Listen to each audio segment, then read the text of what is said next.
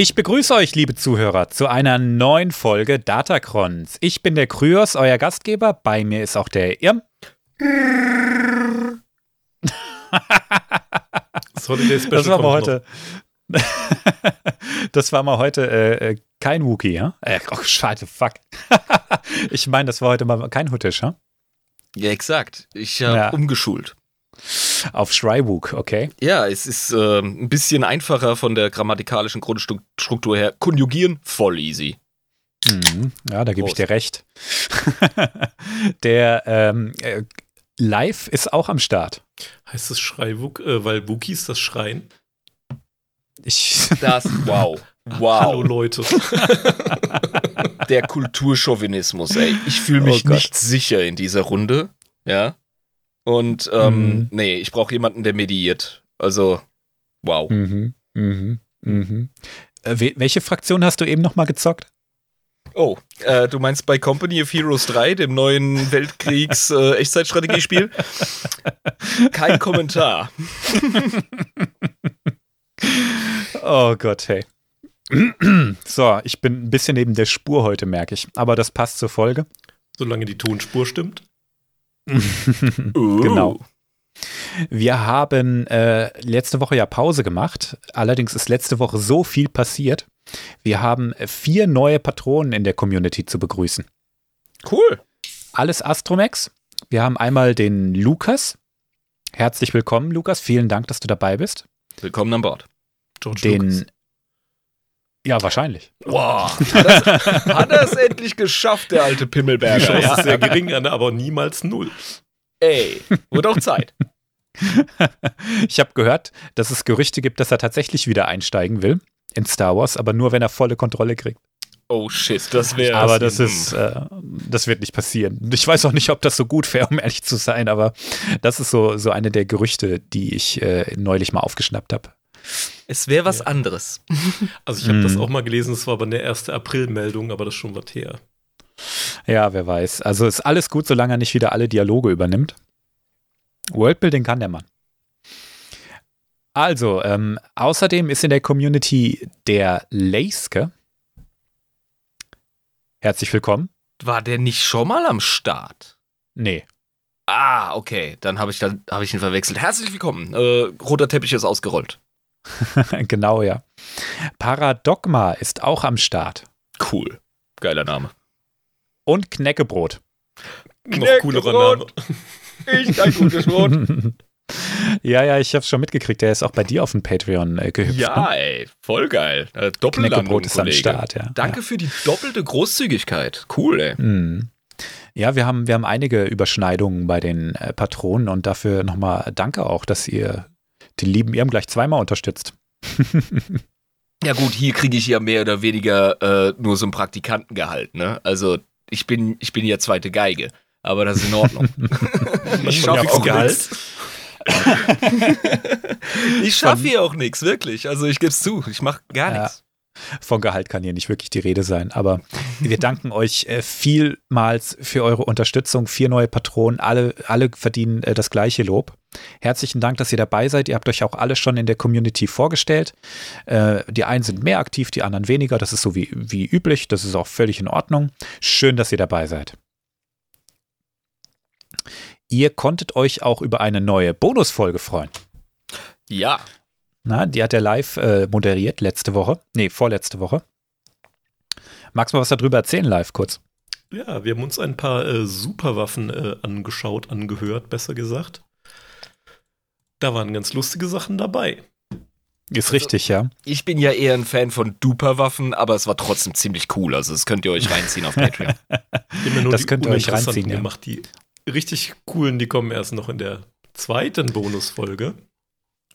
Ja, Leute, ihr kennt, ihr kennt den Live inzwischen auch so ein bisschen, wenn ihr den Podcast schon hört. Ähm, der holt immer echt crazy Shit raus. Also ich habe ja auch schon wieder Sachen erfahren, wo ich gedacht habe, Alter, was, was geht eigentlich, ey? War eine coole Folge, die war vielfach gewünscht. Einmal in unserer Community. Ich wurde aber auch schon ein paar Mal tatsächlich über Instagram darauf angesprochen, dass man sich so eine Folge wünscht.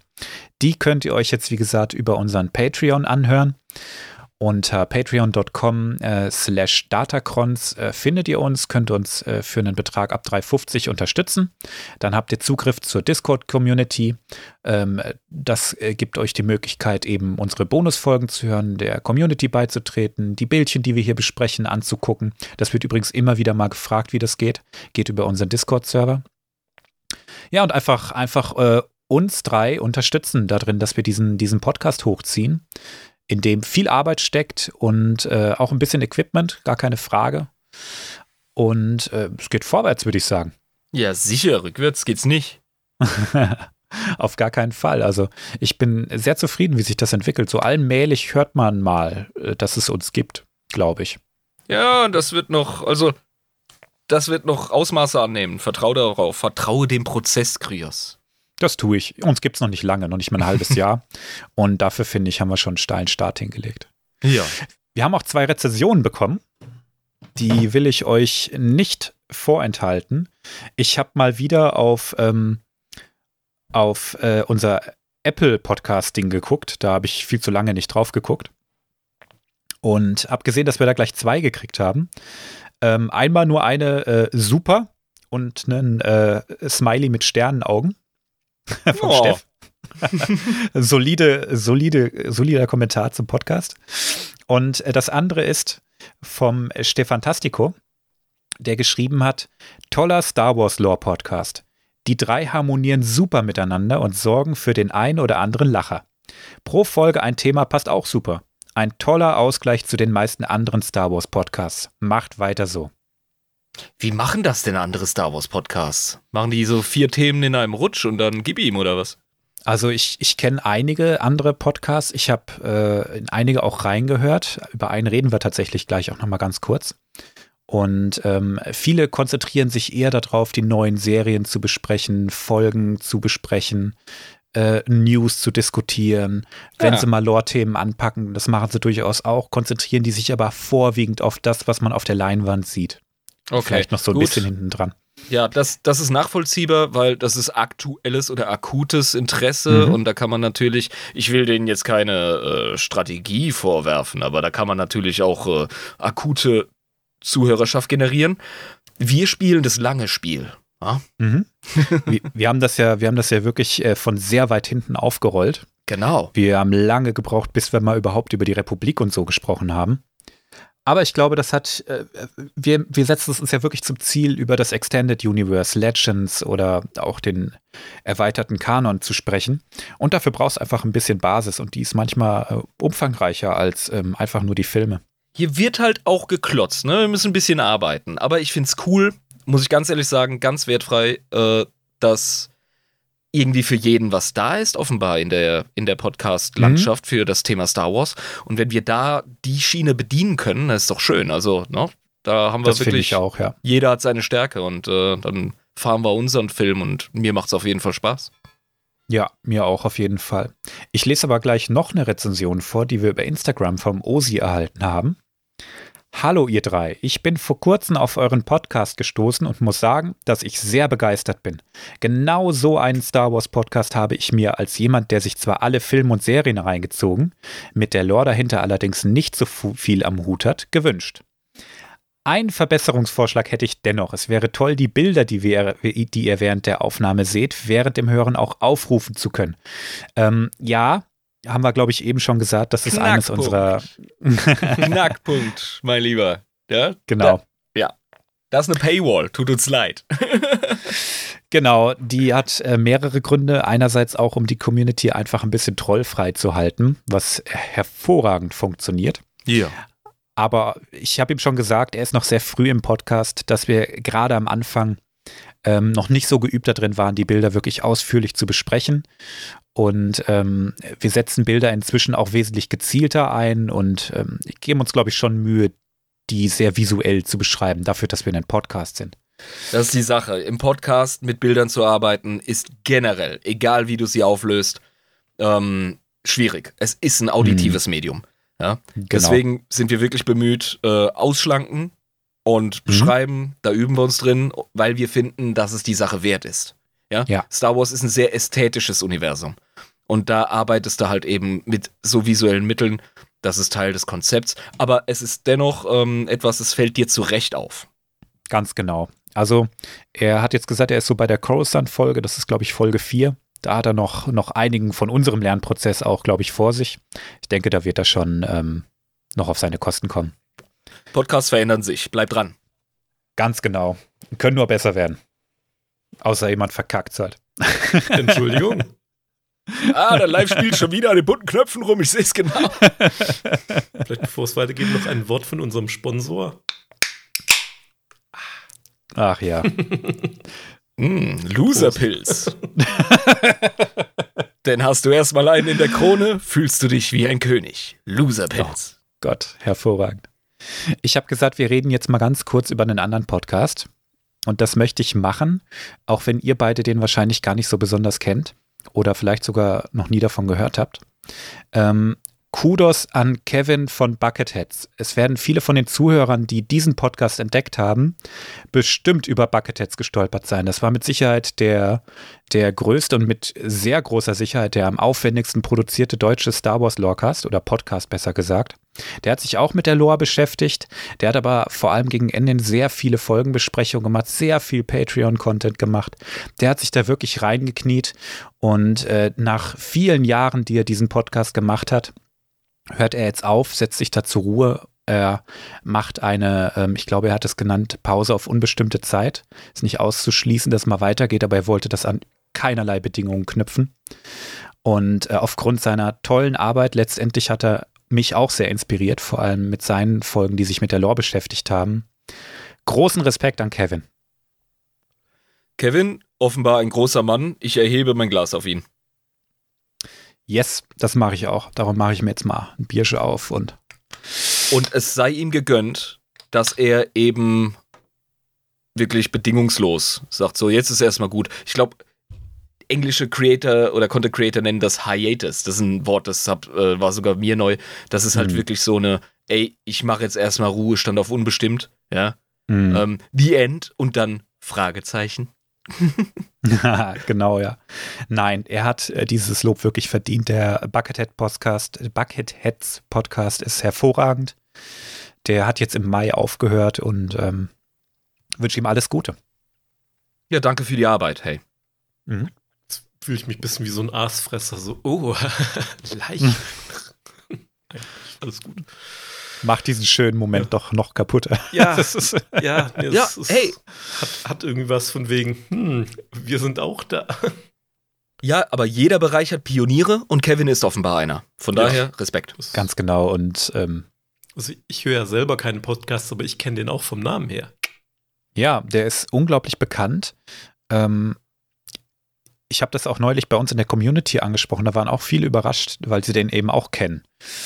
Also schade, wirklich, aber ich kann es verstehen, so einen Podcast zu produzieren und unserer ist bei weitem nicht so aufwendig produziert wie seine.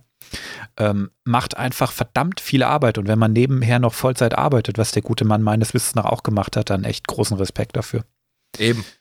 Ja. Okay. Jetzt würde ich sagen, starten wir mal in die Folge. Nice. Irma, hast du eine Idee? Ich sage jetzt einfach Wookies. Glaubst du, du hast so prophetische Kräfte, nur weil du einmal äh, machst, dass wir jetzt über Wookies reden? Wenn ich jetzt nicht diesen Schuss aus der Hüfte gemacht hätte und es mhm. Wookies gewesen wären, hätte ich es mir nie verziehen. Das stimmt. Ja? Das stimmt. es Allerdings war eine 1 zu eine Million Chance und ich habe sie genutzt. ich glaube, wir hätten auch mit diesem Ratespiel jedwede Glaubwürdigkeit verloren. also keine Wookies. Nein. Dann brauche ich einen Tipp. Mhm. Das ist ein hochaktuelles Thema in unserem Zeitgeschehen. Seuchen hatten wir aber kürzlich mhm. wegen Covid. Äh, wir haben aber auch instabile geopolitische Verhältnisse. Ist richtig. Es ist Krieg in Europa, so, ähm, so düster die Aussage auch ist. Die ist eine, eine Realität auf jeden Fall. Ja. Aber um Krieg geht es heute eigentlich nicht. In Star Wars? Tatsächlich nicht, nee. Heute geht es mal nicht um Krieg. Heute geht es mal nicht um Krieg. Und trotzdem betrifft es unser Zeitalter. Oh, es geht um. Oh, wir leben ja auch im Zeitalter der Information und Desinformation. Mm, mm, ja. ähm, Globalisierung, Internet ist, äh, ist riesig. Nein. Okay, Okay, ich gebe dir noch einen Tipp. Ich gebe dir ein Zitat, dann klingelt's garantiert. okay. Wir sind eben zum Leiden geschaffen. Das ist nun mal unser Los. Wow. Okay. Ähm, es ist nun mal unser Los. Das klingt so nach ähm, Sklavenmentalität. Ja, ja, ja. Okay, also geht es tatsächlich um äh, so Ungerechtigkeitsdinge in der Gesellschaft. Es geht um Sklaverei. Im, Im weitesten Sinne. Aha, unterdrückte äh, Bevölkerungsgruppen. Ja. Ähm, fuck, Twi'leks hatten wir schon. Ähm, Droiden. Ja. Ah! Ich habe gedacht, unfassbar, er schafft sich. Das war ein Zitat von C3PO aus den Filmen. Aber gut. Das klingt auch so C3PO-mäßig. Das ist so ein Dramatiker, ey. ist echt. Wir sind eben zum Leiden geschaffen. Das ist nun mal unser Los. Ja, das ist so, das ist so ein Two-Liner von C3PO, wie man ihn aus den Filmen kennt. Definitiv. Ganz genau, ja. Und ähm, mal gucken, ob wir dieses Zitat am Ende des, äh, der Folge besser verstehen. Mhm. Ähm, was weißt du über Droiden? Ich weiß von Droiden in Star Wars, dass sie auf die ältesten Zivilisationen noch zurückgehen, zum Teil. Mhm. Und zwar auf die Rakata, genau. Genau. Ich weiß von Droiden, dass sie ähm, in den in der Orig Tridge, in der originalen Trilogie, yeah, ähm, dass sie dort äh, zum großen Teil Misstrauen ernten, zum Beispiel in der Bar auf Tatooine, Mhm.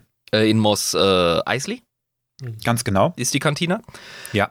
Ähm, das hat unter anderem eben mit äh, der Handelsföderation und den Klonkriegen zu tun. Ganz genau. Das ist ein Kontext, der sich dann erst durch die Prequels so richtig äh, offenbart. Genau. Ja. Genau. Und ich weiß, dass Droiden, und ich habe den Mandalorianer jetzt auch endlich zu Ende geschaut, Mhm. dass sie, ähm, dass es unklar ist, auch rechtlich unklar, äh, auch auf Coruscant, also von dem Zentrum der ähm, Republik her, äh, damals wie heute, ähm, was ihr Status ist in der Gesellschaft. Mhm. Sie sind künstliche Lebensformen, das ist klar. Sie werden fabriziert, sie sind sehr oft spezialisiert, übernehmen Arbeits- und ähm, taktische Aufgaben. Mhm. Aber je nach Funktion sind sie dermaßen kognitiv hochentwickelt, äh, Beispiel Protokolldroiden C3PO, Mhm.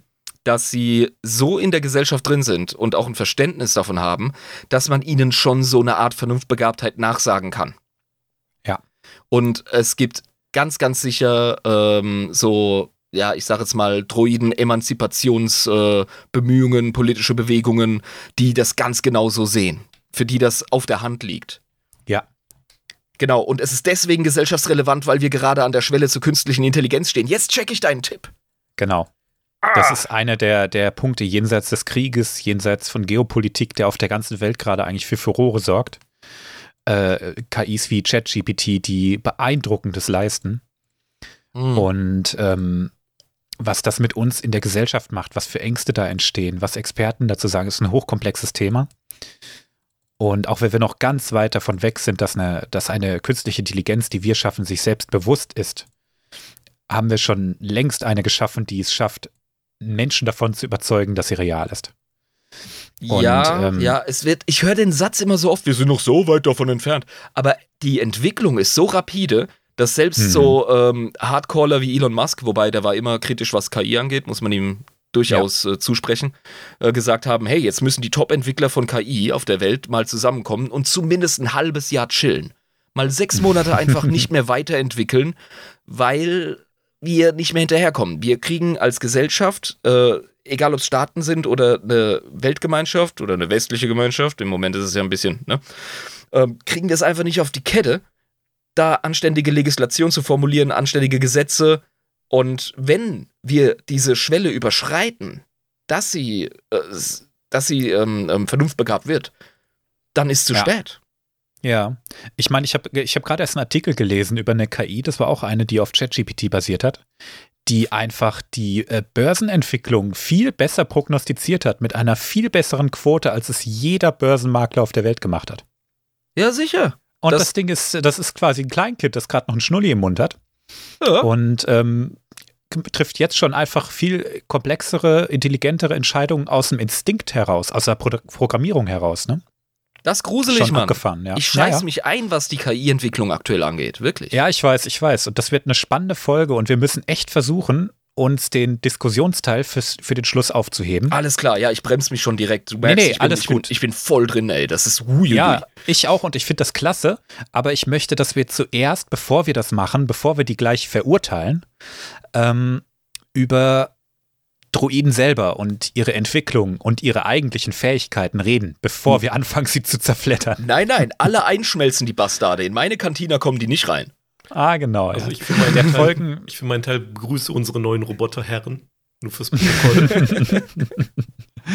Der äh, Folgentitel ist nicht umsonst Droiden, Opfer oder Gefahr. Es geht auch beides.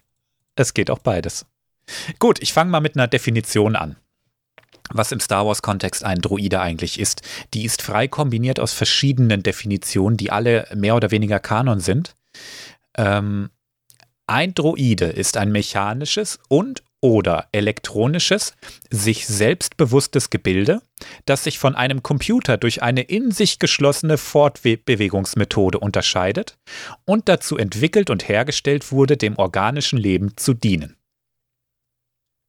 Ja, und warum dann das ganze Gefuddel? Von wegen Droidenrechte? Tja, das ist die Grundprämisse. Ne? Also sie sind sich selber bewusst, aber sie wurden geschaffen, um dem organischen Leben zu dienen. Der Name übrigens leitet sich ja offenbar ab von Androide. Ganz genau. Und ähm, Andros ist, glaube ich, im Altgriechischen der Knabe. Mhm. Und ähm, dementsprechend Android, ne? Also ähm, menschengeformt im Regelfall. Ja. Ja. Also in der Sci-Fi generell ist der Android immer ein Menschengestaltsroboter. Äh, ähm, leitet sich vom russischen Wort für Arbeit ab. Aber äh, in Star Wars ist der Begriff erweitert. Genau. Und auch wenn der Begriff Roboter und Androide auch beides in Star Wars vorkommt, hat sich die Bezeichnung Droide einfach durchgesetzt. Klar, das klingt auch irgendwie Weltraum. Das hat sich irgendwie in Star Wars durchgesetzt. Tatsächlich sogar ein geschützter Begriff von George Lucas. Das ist clever. Droid Ja. einfach. Das ist so cool. Ja, das hat sich durchgesetzt einfach, ne? Das sind Droiden. Fertig. Mhm. Und ähm, Droiden, die haben oft, ich würde sogar sagen meistens, aber auch nicht immer eine echte künstliche Intelligenz. Über den Begriff echt können wir uns nachher noch streiten, aber manchmal sind sie auch einfach, manchmal verdient es diesen Begriff echte künstliche Intelligenz einfach nicht, weil sie wirklich nur stupide Aufgaben irgendwie erledigen, nicht viel mehr wie ein Industrieroboter in, in unserer Welt, wird dennoch als Droide bezeichnet. Aber viele haben diese generalisierte künstliche Intelligenz, wie zum Beispiel C3PO. Ganz genau, ja. Die werden oft da eingesetzt, wo es für organische zu gefährlich ist. Und auch da, wo extremes Fachwissen nötig ist, wie zum Beispiel in der Medizin oder im Bereich der Astronavigation. Medizinstudien sind ja, Studiengänge sind ja heute schon gestört. Also, Ja. Und es hat sich im Star Wars-Universum einfach durchgesetzt, die, die besten Chirurgen, die besten Ärzte, das sind alles Droiden. krass, ne? Weil da schon wieder ethischer Krempel dranhängt. Macht aber Ja. auch Sinn, wenn du so viele Spezies hast, verschiedene, da kannst du, sonst musst du zu jedem Spezialarzt gehen. Oh, er tut mir leid, für Tentakel bin ich nicht zuständig. Ja, genau. Ne? Also das ist ein Ding. Die haben einfach ihr Programm drin und sagen, alles klar, da brauche ich wohl einen anderen Aufsatz. und äh, tauschen schnell ihren Arm aus oder laden sich schnell noch eine Datei runter aus dem ähm, Extranet. Extranet heißt das also? Holonet. Extranet war Mass Effect. Ähm, und dann wissen die einfach, was sie zu tun haben, ne? Und können in ihrem Rahmen, ihrer, in ihrer Intelligenz immer noch einigermaßen kreative Entscheidungen treffen. Da, also, sorry, wenn ich das, das Niveau wieder runterreiße, aber da kommt mir verdammt nochmal einer der Gags aus der ersten Futurama-Folge mit Soldberg in den Sinn, als er, Fry, als er Fry dazu auffordert, seinen Mund zu öffnen und er macht, ah, nein, nicht diesen Mund, aber ich habe nur den einen. Junge Dame, ich bin auf Menschen spezialisiert. ja, Also, das ist das Poster, das falsch rumhängt. ja, genau. Also, das ist einfach dieses Thema ähm, Exobiologie oder Xenobiologie. Das ist für normale biologische äh, Lebensformen, die in der Nähe der Menschenintelligenz sind, natürlich nicht stemmbar, das Ganze Nee. zu studieren. Das ist richtig. Gar keine Frage. Ich finde es bei Futurama, wo du das angesprochen hast, auch so cool, dass später mal in der Folge rauskommt, dass ähm, dass Soldberg überhaupt gar kein schlechter Arzt ist, dass er nur einfach keinen Plan von Menschen hat. Ja, Der ist eben. Spezialist für, für alle möglichen Alienrassen, aber halt nicht für Menschen. das ist seine eine Bildungslücke, weißt du? ja, es ist so geil. Und diese Bildungslücken, die haben Droiden einfach nicht, weil wenn sie die hätten, dann könnten die die schnell füllen. Und darum sind die für so Bereiche, die ähm, ein hohes Fachwissen benötigen, die jetzt aber nicht direkt was mit Forschung und immenser Kreativität und so zu tun hat, wie eben auch Medizin oder Astronavigation oder Mathematik oder was weiß ich was. Da sind Droiden einfach überlegen. Sicher, ja. Und ich sage jetzt nicht, dass ein Mediziner keine kreativen Entscheidungen treffen soll, aber er forscht in der Regel nicht. Zumindest nicht, während er praktiziert. Sollte er zumindest. es, gab so ein paar, es gab so ein paar, die haben das nicht so eng gesehen, aber gut. Ähm, dafür sind Droiden einfach super da. Es, es wird trotzdem noch jede Menge Ärzte im Star Wars-Universum geben, ganz logisch. Und die sind auch wichtig, aber so die Hauptarbeit, das übernehmen Droiden. Droiden gelten nämlich als gehorsam, robust, entbehrlich und in der Lage, ein enormes Wissen abzurufen. Und als mathematisch präzise. Das sind so ihre Haupttraits. Ja, das kann man auch erwarten von den Blechköppen. Also, Genau. Ja. Von Werk aus können die erstmal nicht wirklich viel kreativ und vor allem nicht großartig eigenständig denken. außer du bist halt so eine geile, so geiler Tretmülleimer wie äh, R2D2, der Ja, der- ständig den Tag rettet. Ja. R2D2 ist ein besonderer Fall, über den wir später nochmal kurz reden. Weil er nicht gewiped wird. Ganz genau. Du hast Ja. schon, du hast schon voll raus, ne? Aber von Werk aus, wenn die jetzt erstmal vom, vom Fließband runtergehen, haben die keinerlei Erfahrung, die fahren ihr Programm ab und äh, können nicht großartig selber denken. Und ich erinnere an das Zitat von Obi-Wan: Nun, wenn Druiden denken können, wäre niemand von uns hier. Uh, uh, also hm, leicht äh, chauvinistisch, ja, schon, ja. aber es hängt ein philosophischer Gedanke dran und der ist durchaus zu beobachten. Der ist, den kann man Genau. anschauen, ja. Ganz genau, ja. Jetzt haben die Druidenschmiede und die Designer, ich finde Wort, das Wort Druidenschmied so geil. Das wurde in, ähm, in den Sequels tatsächlich etabliert, aber irgendwie ist das, das fetzt. Druidenschmied. Ja. Ähm, die haben ein Problem, denn wenn du einen Druiden zu intelligent machst, dann rebelliert er vielleicht. Wenn du ihn aber nicht intelligent genug machst, dann ist das zu ineffektiv. Ja, die Leute fragen sich immer, wie die cleveren Menschen in die äh, derben Denk nicht drüber nach Religionen oder in die Kulte reinrutschen. Aber es gilt der Grundsatz, einem schlauen Hund kann man am besten trainieren. Also, Genau, aber wie gesagt, wenn du den Druiden zu schlau machst, dann fragt er sich irgendwann, und warum soll ich das machen? ja, ja, es gibt schlau und es gibt Denk übers Leben nach schlau. Mhm. Ja. Genau. Und ähm, ah, da gibt es so eine geile Szene in, in Mass Effect, wo auch die Synthetischen rebelliert haben irgendwann. Aber auch nur, weil sie angefangen haben, sich zu verteidigen. Denn irgendwann sind die einfach immer intelligenter geworden. Und dann hat mal einer seinen Schöpfer gefragt, hey, äh, hat diese Einheit eine Seele? Und der hat voll die Panik geschoben und sofort den Stecker gezogen. Das wäre auch mein erster Reflex, du. Ja. Nur ähm, hat sich das dann irgendwie verbreitet, diese, dieser Gedanke, und dazu geführt, dass man die aktiv angegriffen hat und die sich dann gezwungen haben, äh, äh, gefühlt haben, dass sie sich jetzt verteidigen müssten. Und dann kam es halt zum Krieg. So ist es in Mass Effect passiert. Das ist so ein äh, klassisches ähm, Science-Fiction-Szenario eigentlich. Da ist man irgendwie einfach zu weit gegangen. Ne? Und für unsere Zuhörer, die ja offenbar Science-Fiction-Fans sind, wenn ihr Bock habt auf so ethische und philosophische Szenarien, empfehle ich Philip K. Dick, den Autor. Hm, den kenne ich nicht. Der hat richtige Pioniersarbeit geleistet. Der hat unter anderem den Minderheitenbericht geschrieben. Den kennen viele Leute als den Ah, Film Minority Report mit äh, dem Kruse-Tom. Hm. Ist auch ein cooler Film. Schon Ja, und ey, die Kurzgeschichte von Philip K. Dick. Leute, der Mann Mhm. weiß, wie man schreibt. Der macht sich über so Sachen gut Gedanken. Kleiner Einwurf. Wir werden heute auch noch den einen oder anderen Science-Fiction-Autor, glaube ich, empfehlen. Wie Isaac Asimov zum Beispiel. Der ja die Asimovschen Gesetze für ähm, Androiden Genau. formuliert Mhm. hat. In Real Life. Genau.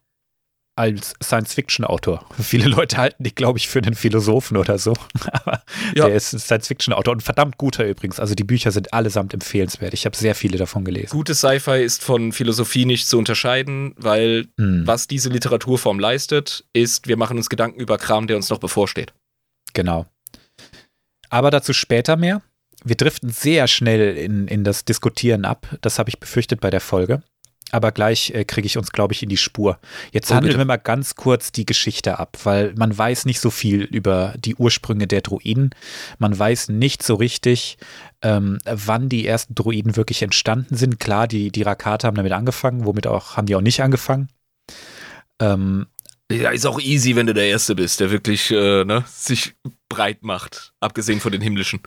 Ja, und äh, die Greedy hatten die Technologie ja auch verstanden, aber Ach, die, die haben die, nicht, die haben die nicht gerne verwendet, weil die einfach direkt eine Aversion gegen künstliche Intelligenz hatten.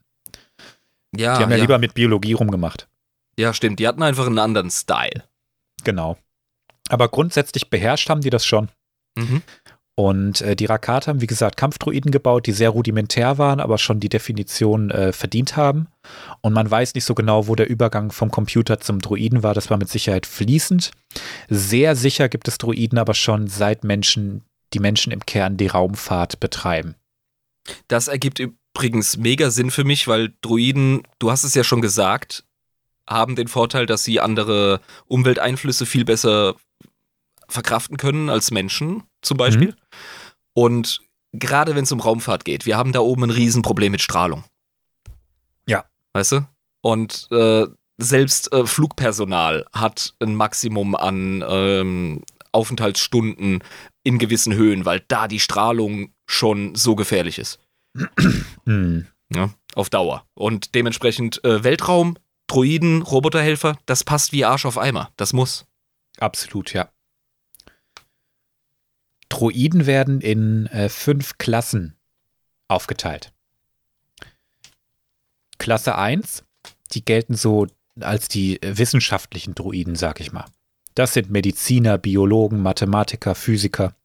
Die sind irrsinnig teuer, die haben unfassbar äh, teure Prozessoren und äh, ja, auch einfach megamäßig was auf dem Kasten. Ich schicke dir mal ein Bild von so einem klassischen Mediziner-Droiden.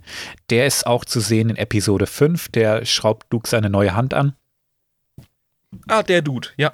Der Dude, ne, den, den haben viele wahrscheinlich sofort in Erinnerung, wenn sie Ah, an die ey. Szene denken. Ganz ehrlich. Also, ich bin zwar ähnlich äh, großzügig tätowiert wie du, äh, live eben auch, aber wenn du eine Spritze zur Hand hast, dann denke ich mir, fuck off.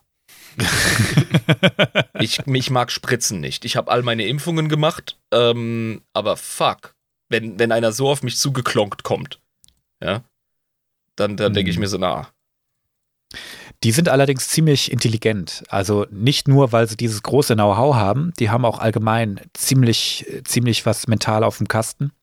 Die können auch mit dir sehr angeregt diskutieren, wie es aussieht. Ähm, unglaublich teuer. Das ist ein 2-1B-Droide. Ähm, das Imperium hatte solche auch. Die hatte aber nochmal so eine Art Sonderanfertigung. Ähm, Mhm. Den MD-Droiden, der irgendwie viel abgespaceter aussieht, finde ich. der sieht sithiger aus, weil er einen Rock trägt. Er trägt einen Rock und er hat zwei normale Hände, sag ich mal, mehr oder weniger. Ja. Sieht ein bisschen bulkier aus. Ähm, Der war in der Muckibude auf jeden Fall. ja, finde ich aber auch cool. Also, schönes Ding, dass man da auch nochmal diese Abgrenzung hat. Aber der sieht schon sehr viel äh, mystischer aus durch diesen, durch diesen Rock einfach. Glaub, Genau. Da konnte jemand einfach nur keine Beine zeichnen.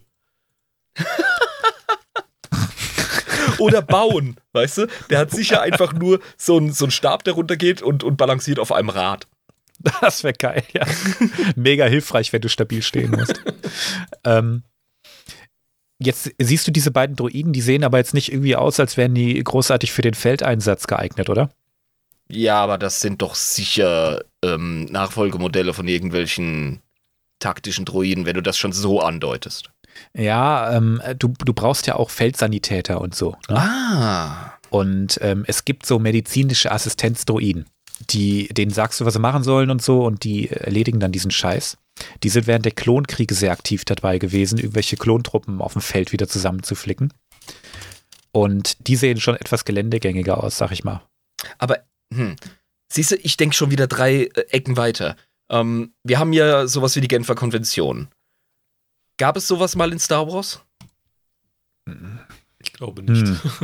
Ich glaube Okay. auch nicht. Wenn, wenn Live es nicht weiß, wenn Live es nicht weiß, dann äh, gab es das sicher nicht, weil äh, Sanitäter abknallen und so ist ja, ist ja Bubu, macht man nicht, ja. Hm. Soll man nicht. Ähm, aber einen Sanitäter-Droiden mit dem Scharfschützengewehr abzuknallen. Ah. Ethische Grauzone oder was? Ich glaube, ich glaube, das interessiert im Star Wars-Universum einfach niemanden. Okay, ich bin einfach nebendran. Okay, gut. Ja, außerdem kannst du den hier mit einem fetten Schild ausstatten. Ja, der kann seinen Job dann, der kann seinen Job dann machen und ähm, der Verwundete ist sogar noch geschützt wahrscheinlich.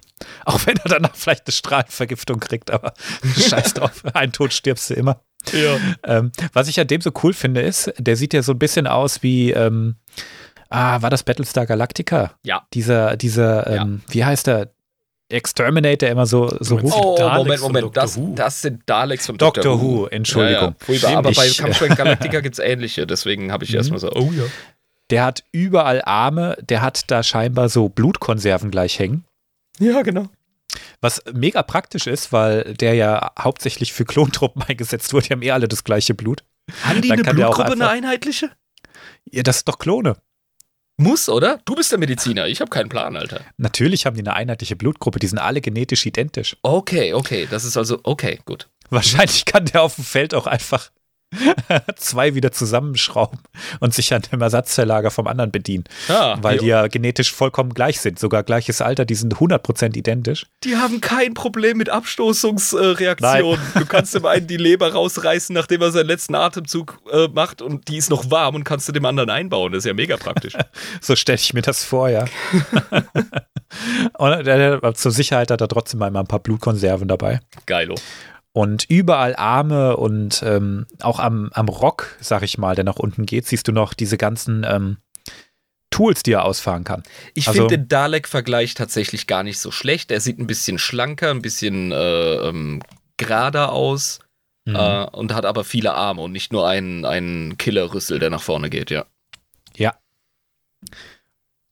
Es gibt natürlich noch ganz viele ähm, Druiden der Klasse 1. Ich will ja die Folge nicht ganz so viele Bilder reinhauen, aber hier habe ich dir jetzt noch einen reingeschickt. Das ist einfach ein Buchhalter-Druid.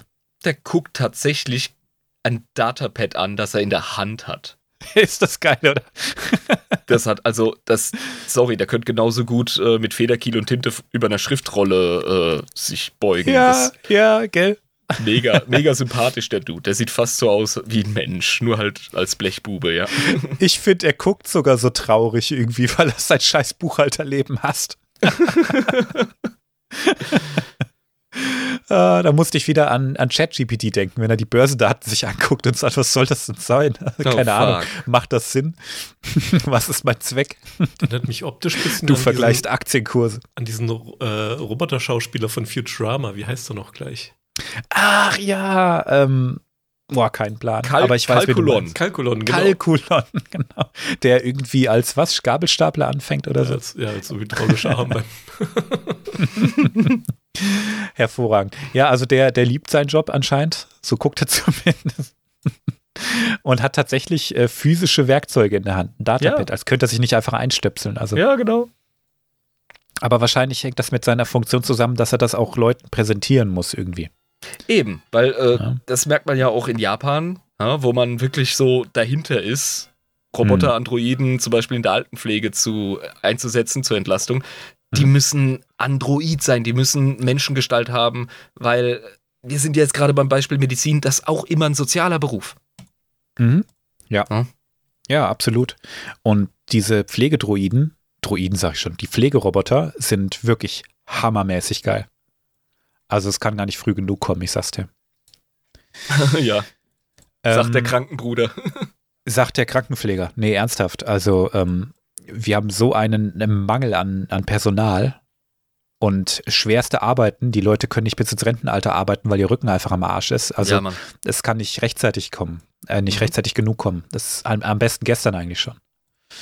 Ein Klasse 1 Druid will ich dir noch zeigen, weil du wahrscheinlich nicht damit gerechnet hättest. Aber auch der braucht ein hochpräzises Wissen. Erinnerst du dich an den Dude? Sind das nicht die Folterdruiden von, Ja. von den Imperialen? Ja, das ist ein sogenannter Verhördruide. Ja, ja, Verhör, genau, der Euphemismus für Folter. ja. ähm, nun, natürlich braucht der eine breite medizinische Datenbank, damit er weiß, was er für Shenanigans mit seinen Subjekten anstellen kann. Ganz genau, ja. der, also ihr kennt die Szene, Episode 4, der Verhördroide, der zu Leia geschickt wird, Tür geht zu und du denkst dir, oh fuck, ist das eine große Spritze. Mhm. Ich als mhm. kleiner Stöpsel habe richtig Schiss gekriegt in der Szene. Nee, also Nur wegen dieser fucking Spritze, ey. Oh. Oh. Oh. Ja, die Verhördruiden, die haben wahrscheinlich äh, mindestens genauso viel medizinisches Know-how, wenn nicht sogar mehr, wie die ähm, medizinischen Druiden. Nur, dass sie nicht mehr so freundlich aussehen. Also, die geben einfach keinen Fick. Ja, du gibst dir doch nicht die Mühe, da noch so äh, zwei Glubschaugen aus, dem, aus der Bastelkiste dran zu kleben, damit sich der, der gefolterte. So, weißt du? Oh, wäre das geil, wäre das geil. Tatsächlich gibt es ja in der Galaxie sehr viele Anti-Droiden-Bewegungen, ne? Ja, wundert mich die, nicht. Die Klasse 1-Droiden sind ganz selten Ziel von denen die treten mit der no Normalbevölkerung so gut wie nie großartig in Kontakt, außer vielleicht in der Rolle von einem Arzt und den Nutzen spricht keiner ab. Ne? Und die sind irrsinnig teuer in der Anschaffung, meistens eher so Subjekt in der Wissenschaft. Also ich sag mal ganz ehrlich, wenn du ein krasser Ku Klux Klan Spacko bist, ja, der nichts vom Leben checkt, weil er ein Rassist ist, mhm. und äh, du bist kurz vorm Abverrecken und dann kommt der beste Arzt des Bundesstaats zu dir und ist rabenschwarz auf der Haut. Also mhm die, die meisten würden einknicken und sagen, ja komm, heil mich, Alter. Flick mich ja. zusammen. So sieht's aus, ja. Sagst du das gerade, weil der Folterdruide schwarz ist? Dünnes Eis, mein Freund. Dünnes Eis. Wow, okay. Weiter im Text. Also das ist Klasse 1. Unfassbar hoch entwickelt, unfassbar intelligent, noch am ehesten zur Kreativität fähig. Das brauchst du in der Wissenschaft auch einfach. Die haben wahrscheinlich die allerwenigsten Beschränkungen. Gerade wenn es darum geht, äh, dass Droiden Menschen nicht verletzen sollen, der, äh, äh, der Grad bei medizinischer Versorgung ist manchmal sehr schmal, wie viel Schaden du anrichtest mit äh, wie viel Erfolg, um einen Heilungsprozess in Gang zu bringen. Ähm, du bist als Krankenpfleger, als Mediziner, als Arzt immer mit einem Fuß in der Körperverletzung. Okay. Und das ist, ähm, wenn du ein Droide bist, der mit Gesetzen programmiert ist, die dir sagen, dass du organische nicht verletzen darfst, dann ist das ein heikles Thema. Stimmt, ja. Manchmal musst du ein bisschen Grauzonen-Surfing machen, um den Leuten zu helfen. Ist so. Ja. Also schon jemanden eine, eine Spritze setzen ist Körperverletzung. Das ist auf jeden Fall ein invasiver Eingriff. Genau. Und äh, wenn du ein Droide bist und sowas abwägen musst, ähm, dann musst du äh, Verständnis davon haben, welche Gewalt, die ich ausübe, ist denn gerechtfertigt. Mhm. Und deshalb denke ich, dass diese Droiden am wenigsten ähm, Einschränkungen haben in ihren Prozessen, in ihrem Wesen, sage ich mal. Das finde ich krass, gerade weil wir ja Medizin und Heilkunde als so ähm, ne, eine Gratwanderung wahrnehmen mit Hippokrates und Co. Ja, ja, aber ich sag dir, das ist ein heikles Thema. Ja, also ja. Medizinrecht und äh, das ist mit Körperverletzung nicht so, nicht so ohne. Also. Hm. Was meinst du, warum du ständig irgendwas unterschreiben musst, bevor ein Arzt irgendwas mit dir macht? Ja, ich habe mir immer gedacht, so, klar, weißt du, der will halt auch nicht in den Knast, wenn, wenn ich die Anästhesie nicht vertrage. Also. Genau. Gut, machen wir mal weiter. Klasse 2. Das sind Droiden des Ingenieurwesens, das sind die angewandten Wissenschaften, das sind Techniker. Und äh, für gewöhnlich sprechen die nicht Basic, weil das müssen die gar nicht können. Die sprechen binär. Das ist das, was R2D2 zum Beispiel spricht. Ah, das blip, blub, blip. Genau, diese Droidensprache einfach. Die ähm, gelten deshalb in der Bevölkerung häufig nicht als besonders intelligent, weil die können ja noch nicht mal sprechen. Das ist ein großer Irrglaube. Ich glaube, binär lernen ist krasser als äh, Polnisch und Mandarin gleichzeitig zu lernen, oder? Wahrscheinlich. Und ähm, das zu verstehen ist ja die eine Sache, ne? Also als organischer. Aber es gibt so eine, so eine vollkommen peinliche, geschnittene Szene aus Episode 3, in der Anakin das tatsächlich auch spricht. Ich bin so froh, Lol. dass die das rausgeschnitten haben. ich auch, es ist so, so merkwürdig, weil die, die, die haben einfach die R2D2-Sounds gespielt. Es ist nicht so, als würde er das imitieren. Oh, oh. Also ich bin froh, dass das dem der, der Schere zum Opfer gefallen ist. Ja, Sehr peinlich. Ja, weil die menschliche Sprachschachtel ist ja gar nicht dazu in der Lage. Nein. Anders als Singvögel, Papageien und so, die können das. Ja. Da, kennst du diese ganzen R2-Papageien? Ja, das ist geil. Ja. und äh, ich weiß nicht, also das ist so, das würde mich direkt erinnern an die Szene aus Inglorious Bastards, als ähm, äh, der Pittebrett, der spielt ja einen äh, Typen aus so einen recht einfachen, aber krassen Soldaten aus den Südstaaten Amerikas Mhm. und dann wird er enttarnt ähm, und soll einen Italiener darstellen auf so einem Nazi-Bankett. Und äh, ja, gibt, muss halt irgendwas sagen und sagt so Sachen wie Buongiorno, Arriva oder- Dirty. Arrivederci, Grazie. Oh So Mann, klingt ja, das, also, also das zu verstehen ist wahrscheinlich schon ein richtiges Husarenstück, ähm, weil das Robotersprache ist, ja. Mhm. Also wenn ich mich an die ersten KI-Versuche noch, ja die ersten weiß ich nicht, aber frühe KI-Versuche erinnere, wo man mal zwei Computer hat miteinander reden lassen in normaler Sprache und die innerhalb von wenigen Minuten ein Kauderwelsch gesprochen haben, das total kryptisch war, an dem sie heute noch rumforschen, was die eigentlich gesagt haben. Weil die einfach gesagt haben, das ist doch bekloppt, diese ganzen Wörter zu verwenden. Das muss auch irgendwie anders gehen. Und die haben sich innerhalb kürzester Zeit eine Sprache überlegt, an der man bis heute überlegt, was die haben, was haben die eigentlich geschwätzt. Die haben ja den Stecker dann auch gezogen. Ja, genau. Die haben von unserer unbeholfenen Menschensprache, die Jahrtausende sich entwickelt hat, verschiedene Menschensprachen, äh, die sich Jahrtausende entwickelt hat, äh, mit Kultur und mit, mit, mit Ästhetikverständnis und äh, Metaphern und bla. Wenn du das einer KI vorsetzt, äh, dann schneidet die mal das Fett ab vom Steak. Und dann Ja. immer mehr und dann immer mehr. Und dann ist das so gestreamlined und dann kommt blub bip raus und wenn du da nicht einen Stecker ziehst, dann helft dir Gott. Genau, ne? Also die, die haben einfach alle Schnörkel entfernt. Hm. Und äh, so ähnlich stelle ich mir äh, binär vor.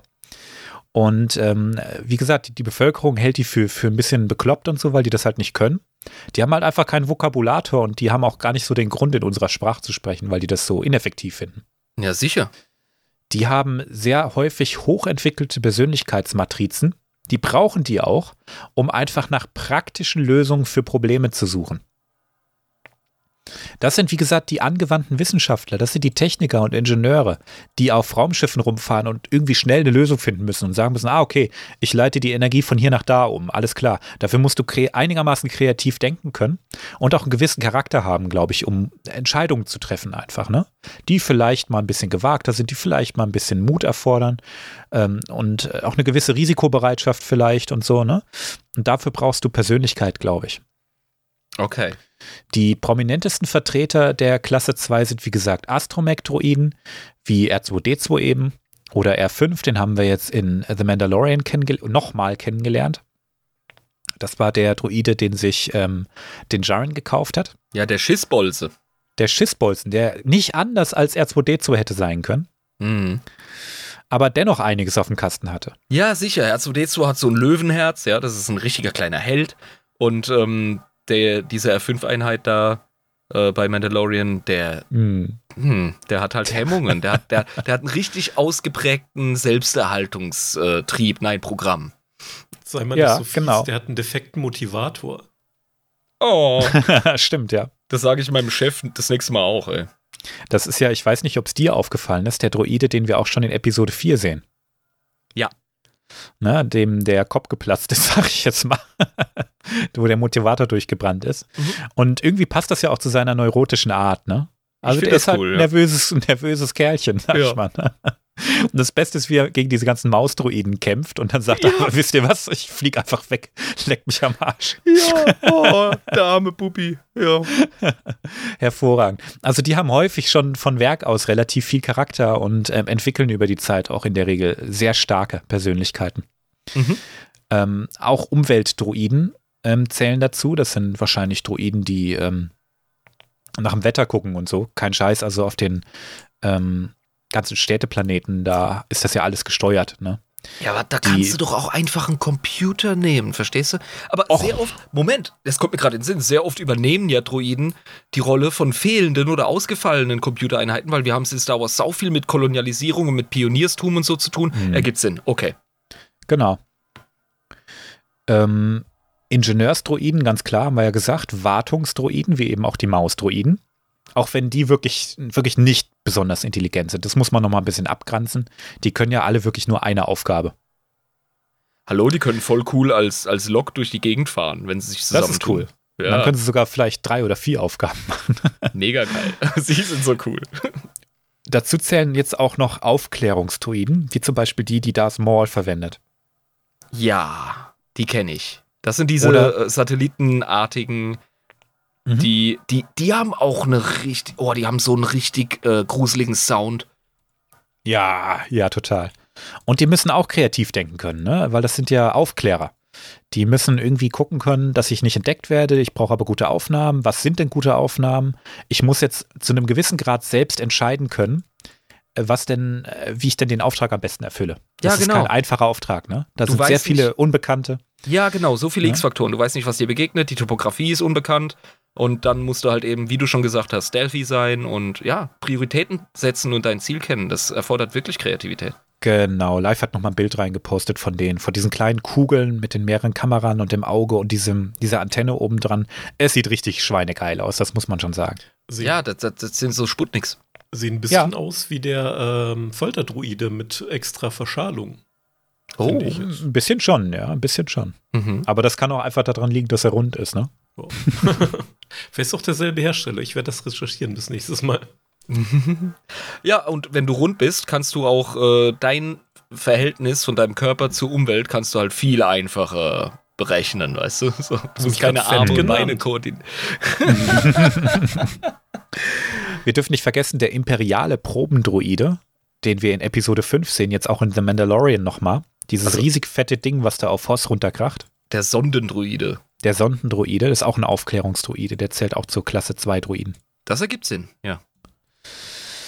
Dann gehen wir weiter zu Klasse 3. Klasse 3 sind die Droiden, die am besten das organische Leben nachahmen. Die sind dafür gedacht, mit Organischen direkt zu kommunizieren und zu interagieren. Jetzt sind wir bei äh, C3PO und Co. Ganz genau. Ne? Die rechnen aber Einheiten von denen, die gehören zu den komplexesten überhaupt, weil die wirklich versuchen, das menschliche Gehirn nachzuahmen. Oder das ähm, Gehirn von anderen komplexen organischen Lebensformen. Dazu hm. zählen, wie gesagt, Protokolldroiden, Dienerdroiden, Erziehungsdroiden, Haushaltsdroiden, alle die, die wirklich viel mit äh, Humanoiden, mit äh, organischen äh, zusammenarbeiten.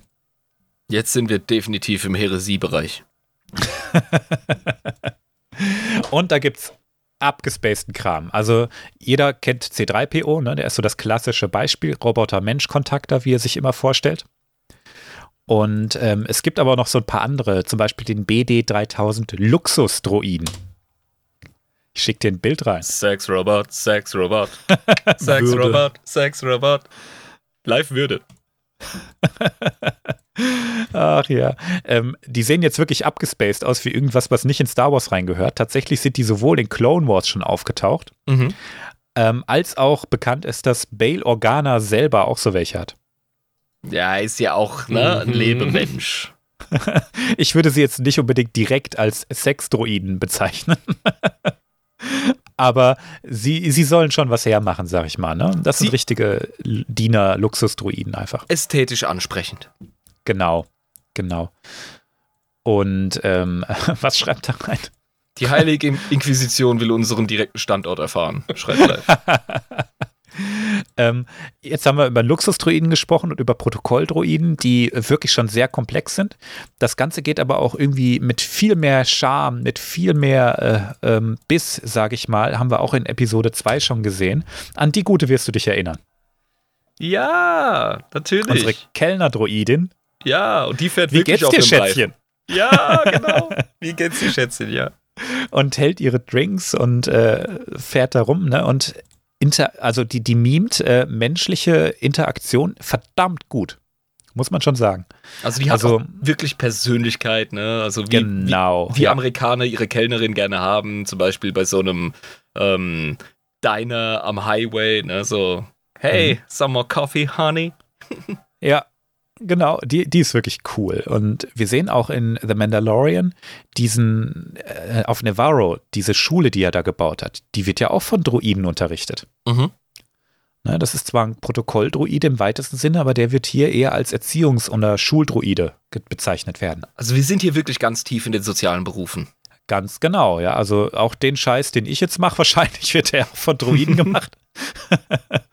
ähm, genau. Also die sind wirklich am, am Menschen, sag ich mal. Ja. Am Organischen. mhm. und arbeiten mit denen direkt. Und wenn man nicht regelmäßig den Speicher von diesen äh, Droiden löscht, dann entwickeln die sehr häufig eine sehr eigene und sehr starke Persönlichkeit. Verstehe, ja. Das macht man übrigens mit allen Droiden Speicher löschen. Das ist so ein Thema. Aber bei, bei den Klasse 3 Droiden ähm, muss das einfach gemacht werden. Sonst drehen die irgendwann noch einfach durch, glaube ich. Weil die einfach so gedrillt darauf sind, wie Menschen zu sein. Ja, stell dir vor, du hast so eine Menschenpersönlichkeitsmatrix und bist tausend Jahre alt mit ununterbrochenem Gedächtnis, kein Schlaf etc. Also ist doch vollkommen klar, dass du nicht hm. mehr Mensch glaubwürdig sein kannst. Du bist irgendwas anderes. Da gucken wir uns den einen oder anderen gleich noch an. Klasse 4. Ganz einfach ausgedrückt, Droiden mit Waffen. Okay, wir sind also von der Komplexität über den sozial eingesetzten Druiden, gesellschaftlich eingesetzten Druiden, darüber hinweg und dann drücken wir den Knarren in die Hand. Bist du eigentlich bekloppt, Kryos? Ich sage nicht unbedingt, dass die nach, nach höheren Klassen hinweg äh, komplexer werden. Also ich glaube, am komplexesten war bisher Klasse 1. Ah, Klasse okay. 3 ist auch komplex, Klasse 2, es kommt immer ein bisschen auf den Einsatzort an. Es hat nichts mit der Komplexität zu tun, das wirst du spätestens bei Klasse 5 merken. Ähm, okay, mein Puls geht langsam runter, alles gut. ich, bin, ich bin erleichtert. Nichtsdestotrotz gibt es äh, Taktiker-Droiden, die ähm, dich komplett in Grund und Boden rechnen, wenn es um Kriegstaktiken geht. Und ja, die zählen sicher. mit Sicherheit zu Klasse 1, was, ihr, was ihre Prozessoren angeht und so tragen selbst aber meistens keine Waffen. Jetzt stell dir mal vor, du bist irgendwie so ein ähm, Flottenadmiral und musst so einen groß angelegten Angriff auf einem Planeten koordinieren. Mhm. Alter, es ist so vollkommen klar, dass das, weißt du, es war ja nicht ein Dude, der den D-Day koordiniert hat. Es war ein ganzer Stab von verschiedenen Generälen, Admirälen etc.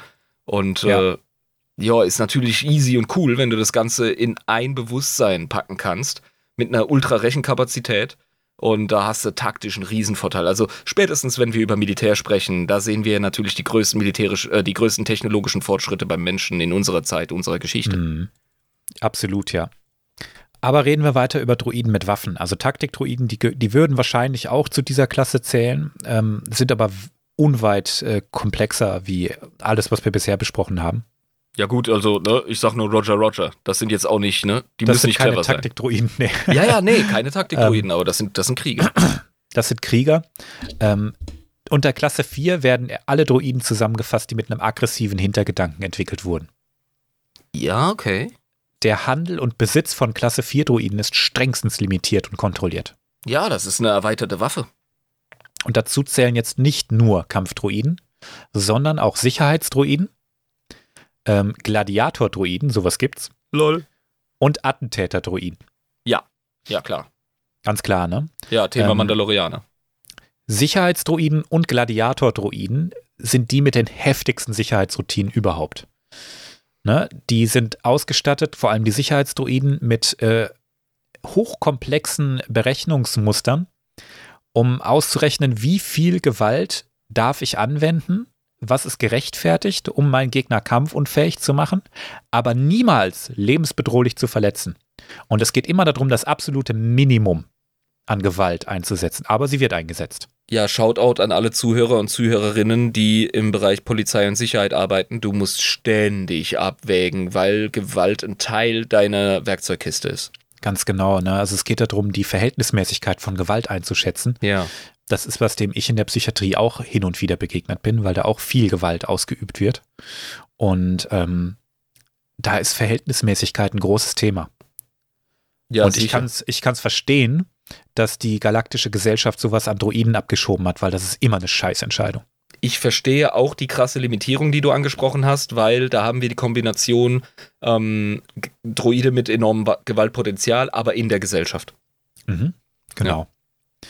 Und Gladiator-Droiden, die haben auch heftige Sicherheitsroutinen. Die sind nämlich nicht dafür gebaut, um mit irgendwelchen organischen zu kämpfen. Die sollen einfach gegeneinander kämpfen. Ja, Battlebots, Alter. Das sind einfach Battlebots, ja. Ja, Lisa und ich haben Battlebots totgeguckt auf Netflix, ey. Das war der Shit. Ja, Mann, früher, ich weiß noch, da, das war so die Zeit, als Futurama rauskam, da haben wir heute viele Anspielungen, ähm, wo Robot Rumble im Fernsehen lief. Das war so gestört geil. Ja, Mann. ist wahrscheinlich das gleiche Prinzip, ne? Ja, ja, die haben das nochmal aufgewärmt und äh, mit der Technologie äh, und mit dem Zeug, was diese Bastler jetzt verwenden können, ja, mhm. im Vergleich zu den ersten Auflagen dieses, äh, dieses Formats. Also wow. Ja, einfach großartig. Das war so eine coole Serie. Aber jetzt stell dir mal vor, dass die Roboter nicht von irgendwem ferngesteuert werden, sondern empfindungsfähig sind und sich selbstbewusst. Dann nimmt das schon ein bisschen andere äh, Dimensionen an. Ja, sicher, aber gehen wir ins alte Rom, ne? da haben wir Menschen aufeinander und auf Tiere losgeschickt. Das ist, ist richtig, ja. Und, und gerade der Kampf Mensch-Tier zur Belustigung hat nochmal ein anderes Level von äh, Grausamkeit. Mm, genau, ja. Ach ja, die organischen, ne? äh, schöner Webcomic von Live gerade. Ein Wissenschaftler zum anderen. Ich habe einen Roboter gebaut, der schreit. Und da hast du einfach nur eine verrückt guckende Kiste auf vier Beinen, die. Und zwischen dem Schrei sagt der andere, Warum? Und er wird immer nachdenklicher. Während geschrien wird im Hintergrund. Das ist, ich finde das eigentlich gar keinen schlechten Comic, um den reinzuhauen, weil ähm, Mensch macht und dann schauen wir, was wir da angerichtet haben. Das war schon immer so. Ja, und das hast du hier bei so Geschichten wie Gladiator-Droide wirklich. Ja. Ne, also warum? Bisschen wie bei Jurassic Park, wo, äh, wo der Dr. Malcolm meint, ähm, ja, die Wissenschaftler waren sich so, ähm, so erpicht drauf, das zu machen, dass keiner die Frage gestellt hat, warum. Ich kriege das Zitat aber jetzt ja. nicht. Äh die Frage, ob sie können, war wichtiger genau. als die Frage, ob sie sollten. Ja, genau. Ja. Über Kampfdroiden müssen wir, glaube ich, gar nicht so viel reden. Die haben diese Sicherheitslimitierung nicht. Klar, die sollen maximale Gewalt ausüben.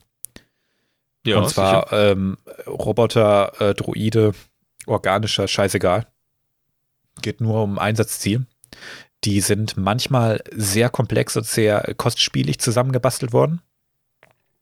Und manchmal waren es einfach äh, Massenanfertigungen wie die B1-Kampfdruiden, die wir in den Prequels äh, vorwiegend sehen. Das sind unsere Roger Roger Boys.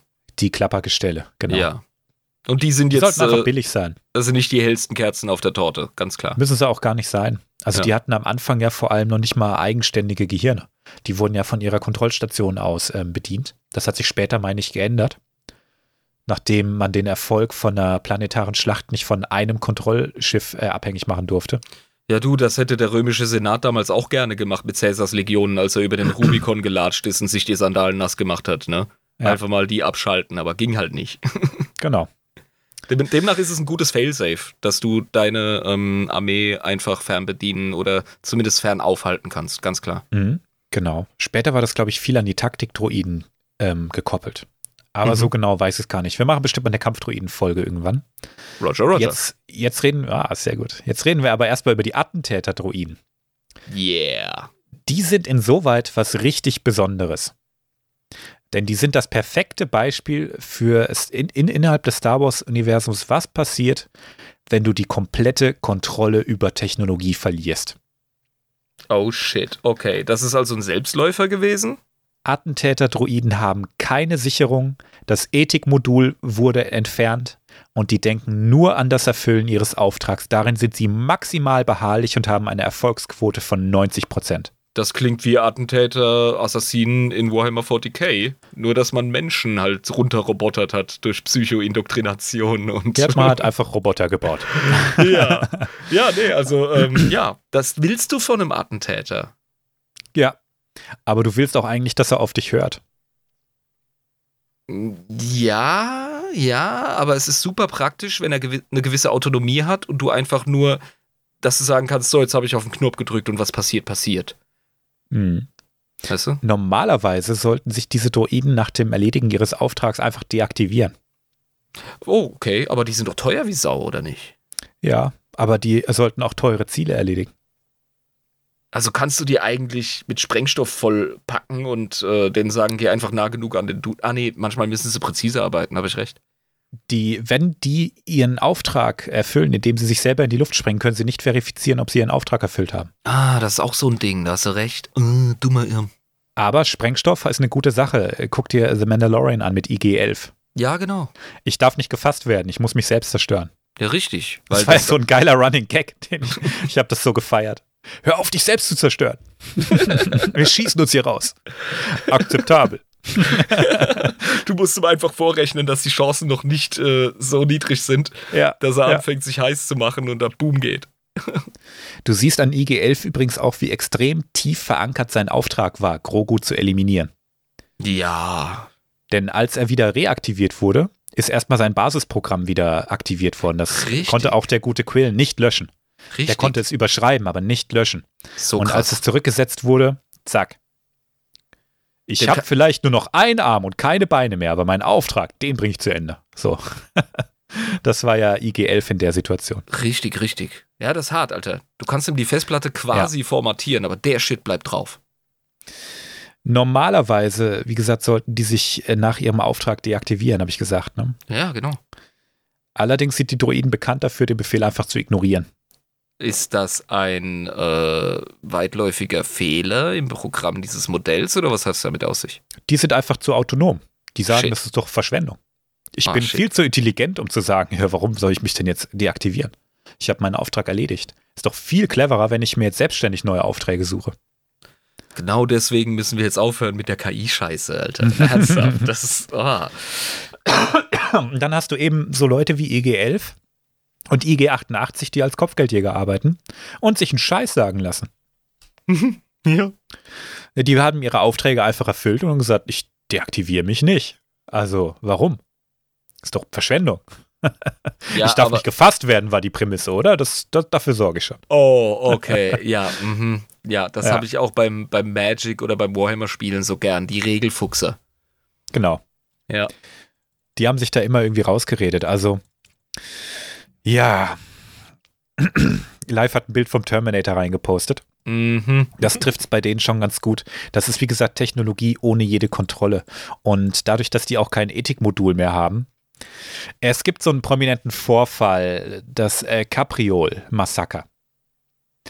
Da sollte ein Droide, ein Attentäter-Droide, den örtlichen Gouverneur ausschalten. Hat er auch gemacht. Er hat entschieden, der größte Erfolg bei seinem Auftrag wäre, den äh, Gouverneur bei einem Podrennen zu killen. Mhm. Und aufgrund der Wichtigkeit seines Auftrags, weil das haben die dem wirklich gesagt, du musst das schaffen, ne? hat er zwei, äh, 20.000 tote Zuschauer als Kollateralschaden akzeptiert. Das ist wieder, ne? Das ist so eine Prioritätskiste. Und deswegen war Asimov ein schlauer Mann. Ja. Ganz genau. Also Attentäter-Droiden, richtig gefährliches Ding.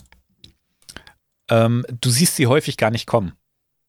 Weil die sehen nicht immer aus wie IG-88 oder IG-11, dass du gleich denkst, okay, der Dude ist heftig. Ja, klar, eben. Stell dir manchmal. vor, es gibt ein Automodell, von dem du weißt, es ist nicht straßenverkehrstauglich. Ja.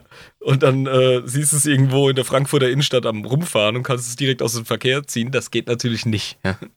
Sehr häufig sehen Attentäter-Droiden auch einfach so aus. Ich habe dem Bild reingepostet. Okay, das sieht aus wie C3PO, ähm, wenn er zusammen mit Ripley Jagd auf Aliens macht. Ja. Er ist determiniert, der hat einen Knift in der Hand, hat ein großes rotes Zielauge und Mhm. äh, ja, noch einen Colt an der Seite, also ein Badass-Protokolldroide. Nice. Ja, die werden, die sind häufig getarnte äh, Protokolldroiden. ja, natürlich, die lässt man ja auch an die Leute. Das ergibt Ganz Sinn. genau. Vielleicht äh, kann er live kurz mal ein Bild von HK47 noch rausposten. Die Community hat sich sehr gewünscht, dass wir über ihn sprechen. Das war der persönliche Attentäter-Droide von Darth Revan, Mm. der auch ein Protokolldroide war. Er hatte einfach beide Funktionen. Und ähm, der hat sehr viel Charakter über die Zeit entwickelt und organische eigentlich immer grundsätzlich als Fleischsäcke bezeichnet. und sich sehr über die lustig gemacht. Das ist Das doch, ist der Dude, ja. das ist so ein Bender-Ding aus Futurama. Ist schon so, ja. Ein sehr liebenswerter Charakter. mhm. Ähm, und richtig, richtig asozial. Also, das ist ein richtiger Bad Das- Dude. Das ist ein harter Hartmut. Live hat gerade das Bild reingepostet. Ja. Leute, googelt einfach mal HK47, wenn ihr ihn nicht kennt. Ist ein sehr populärer Charakter. Ich denke, die meisten Leute werden ihn kennen. Cooler Typ. Und ähm, in Knights of the Old Republic gab es ja so ein Gesinnungssystem, ne? Ey, weißt du, ganz kurz, äh, Assoziation, ästhetisch, zum Bild. Der Typ Ja. hat einen Ameisenkopf ohne Antennen und ohne Zangen. Mhm. Stimmt. Total krass. Coole eigene ähm, äh, äh, Optik hat er hier. Finde ich auch, ja. Der hat die HK-Attentäter-Droiden-Serie ähm, auch, ähm, die begleitet die ganze Star Wars-Geschichte eigentlich. Mhm. In ähm, The Mandalorian sind auch HK-Attentäter-Droiden oder HK-Droiden besser gesagt aufgetaucht. Die sehen allerdings schon inzwischen ganz anders aus. HK, Und weil zwar- Hunter Killer oder woher kommt ja, das? ich glaube schon, ja. Mhm. Und ähm, der taucht auch in, auf in der äh, Staffel 2, ich weiß nicht genau welche Episodennummer, aber die Folge mit Ahsoka, Mhm. wo diese heftigen Kampfdruiden am Ende nochmal auftauchen. Das sind HK-Druiden. Ah, verstehe. Ja. Ja, und ähm, in Knights of the Old Republic hatte HK47 eine Darkside Alignment. Das fand ich ja auch geil. Er ist dann auf der dunklen Seite unterwegs. Er hat auch Ja. einen ri- richtig schön übertriebenen Stahlhelmartigen Deckel auf dem Mhm. Kopf. Mhm. Ja. Genau, also HK-Druiden, Hunter-Killer, äh, nicht zu unterschätzen. Und Ja. Attentäter-Druiden allgemein zählen so ziemlich zu den unberechenbarsten Druiden überhaupt. Deshalb Klar. kann ich den Giant Skepsis total verstehen, als Quill ihn zu einem ähm, Nursing-Droid umgebaut hat. Zu einem, zu einem fucking Kleinkinderbetreuer-Droiden. Ja, das Mhm. ist auch die- das ist so eine hervorragende Szene, wie der auf diese beiden äh, Sturmtruppler äh, trifft, Scout Trooper. Und äh, sagt, er will jetzt das Kind zurück. Und die sagen erst so, nee, und er dreht ihm einfach das, den Arm aus dem Gelenk. ja. Hervorragend. Also HK-Druiden, die haben einfach keinerlei Sicherheitslimitierung. Und äh, Attentäter-Druiden im Allgemeinen nicht. Das ist einfach weg Ja. und rum. Nachvollziehbar ist ein kreativer Job. Brauchst du ein bisschen künstlerische Freiheit, ist doch klar. Genau. Und da darfst du dir einfach keine Ethikfragen stellen, ja. Ist das jetzt gerechtfertigt, dass ich dem Typen den Arm aus dem Gelenk drehe, nur weil ich mein Baby zurückhaben will? Ich bin sicher, das kriege ich auch mit weniger Gewalt hin. Ah, aber es ist nicht so effektiv. Ach, frag jede Mutter, wenn es drauf ankommt. Genau. Aber Attentäter-Druiden erfüllen ihren Auftrag eigentlich zu 90 Prozent. Hm. So, dann kommen wir mal zu Klasse 5 Druiden. Ähm, der Skala nach müssten jetzt die richtig krassen kommen, aber wie gesagt, das ist ja keine Skala. In Klasse 5, da werden die zusammengefasst, die sehr wenig intelligent sind, sehr wenig Persönlichkeit haben. Die haben gerade so viel, um ihre stumpfen und oft auch richtig gefährlichen Arbeiten äh, zu erfüllen. Okay. Das sind die richtigen Arbeiterdruiden. Das sind die Eisenbieger, um schon wieder bei Futurama zu sein. Ja, genau. ähm, bei denen ist das Problem, wenn man die zu intelligent baut, dann erkennen sie möglicherweise das Elend ihrer Arbeit und würden depressiv werden und ihre Arbeit nicht mehr richtig machen oder revoltieren. Ja, klar, du willst die Leute in den Scheißjobs natürlich äh, ne, ein bisschen doof haben, damit sie abends Fußball gucken, Lotto spielen, Bier trinken Ja. und dann am nächsten Tag wieder schön in den Graben gehen und äh, Kies scheffeln. Genau, ganz genau. Ne? Und ähm, ah, die sind auch das Hauptproblem der Anti-Droiden-Bewegung. Denn die haben vielen Leuten ihre Jobs weggenommen. They took our jobs. Ja, das ist auch mein Standardspruch äh, als gelernter Gärtner, immer wenn ich diese Mähroboter sehe. They're taking our jobs. Ich finde Mähroboter ja geil, aber gut.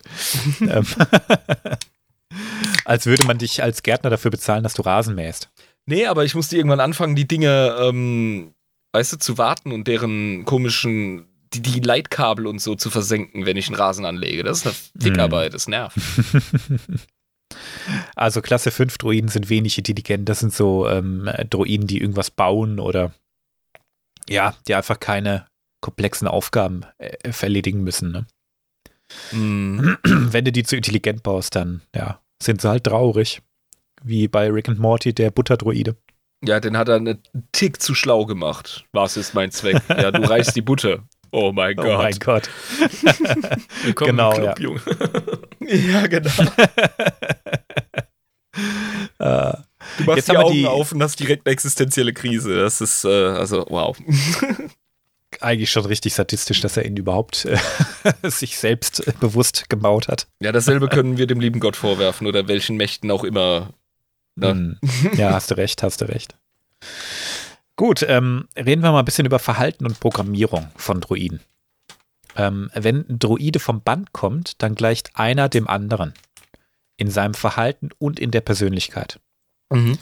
Die sind alle wie, wie ein Ei äh, das andere. Also die sind alle exakt identisch, wenn die vom Band laufen.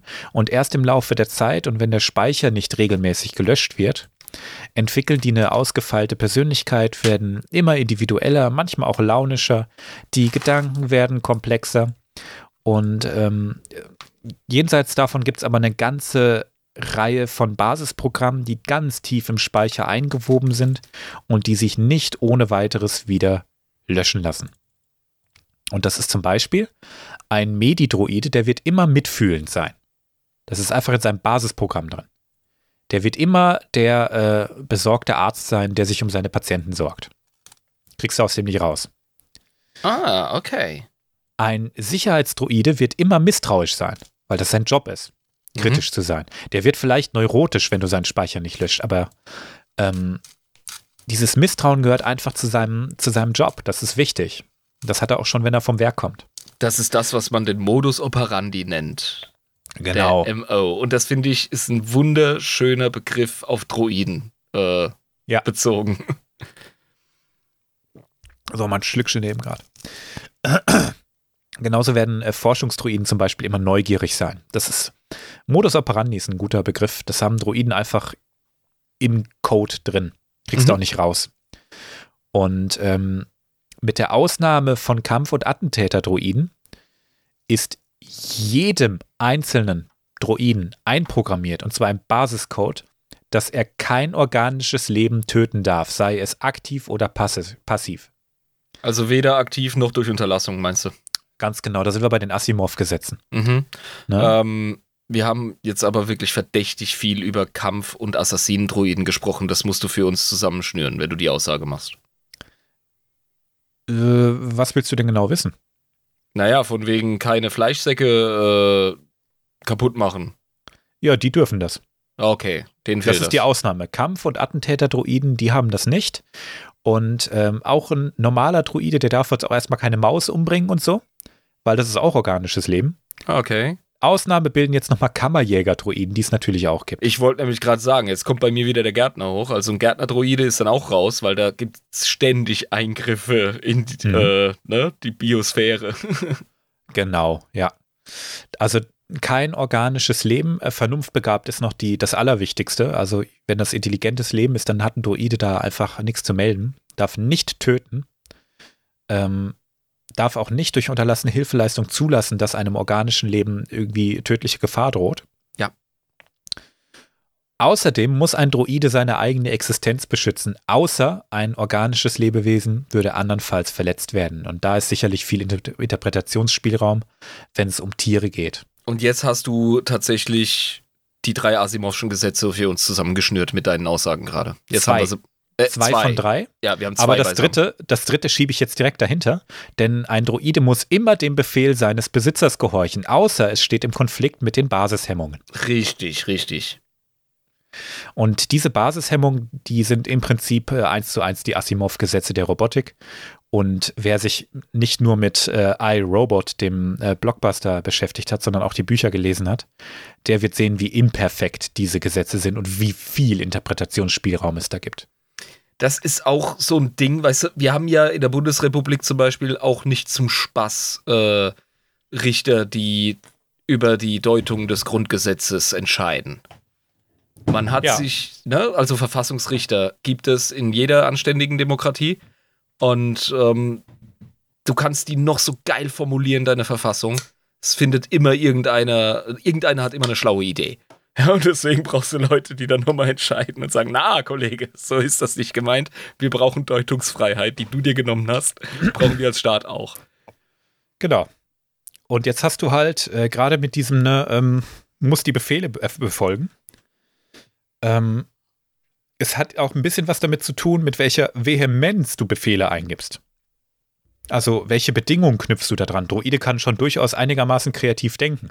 Das ist jetzt nicht so wie in iRobot, dem, dem Film, wo der äh, versucht zuzuhauen und dann merkt, oh, das geht nicht, es geht nicht, ich häng fest. Oder wie bei Robocop, wo er seine Waffe nicht auf den äh, Konzernchef richten kann, weil das halt in seinem Programm drin ist. Ah, ja. Und er kämpft dagegen an und es geht nicht und so. Nee, ein Droide, der, der, das ist einfach in seinem Gehirn einprogrammiert und das fühlt sich für ihn einfach falsch an, sich da nicht dran zu halten. Das ist ein bisschen wie äh, die Vorstellung von einer inhärenten menschlichen Moral dass du schon, ja. dass du schon ein Psychopath sein musst, um wissentlich und äh, vorsätzlich andere Leute, äh, anderen Leuten über längere Zeit oder kurz und heftig Gewalt zuzufügen. Genau, Also nur weil du eine Waffe in die Hand gedrückt kriegst, lehnst du nicht direkt rum und knallst Leute ab. Weil ja. das äh, für dich, für dein moralisches Gefühl einfach nicht in Ordnung ist. Das macht man nicht. Aber, aber Droiden in Star Wars sind auch nicht diese Klischee-Roboter, denen du ein Paradoxon erzählst und dann brennt denen der Schaltkreis durch. Die können schon nee. Widersprüche, können die schon abwägen und akzeptieren. Genau. Und das sind Basishämmer und klar, die sind richtig tief im Speicher drin und die lassen sich auch nicht einfach löschen. Das geht schon, aber nicht einfach. Ähm, aber es ist nicht so dieses, äh, es geht einfach gar nicht. Das fühlt sich für die einfach unerträglich an. In wie, wie, in den Büchern von Asimov, ne? Da versucht man mit einem mit Roboter zu reden, ob er, ob er die Gesetze brechen kann, weil man rausfinden will, wer äh, der ist, der die Gesetze nicht einprogrammiert hat. Das ist eine Kurzgeschichte bei ihm. Ja, genau. Und der hat sich einfach versteckt unter den anderen. Und dann machen die über Robot-Psychologen, richtig geil, hm. setzen die da hin und, und zeigen denen so Bilder, wie Menschen Gewalt angetan wird und so. Und die so, oh Gott, oh Gott, das halte ich nicht aus, bitte mach die Bilder weg. Das ist ja grauenhaft. Allein die Vorstellung, einem Menschen Schaden zuzufügen, so, so musst du dir das vorstellen. Die können das gar nicht.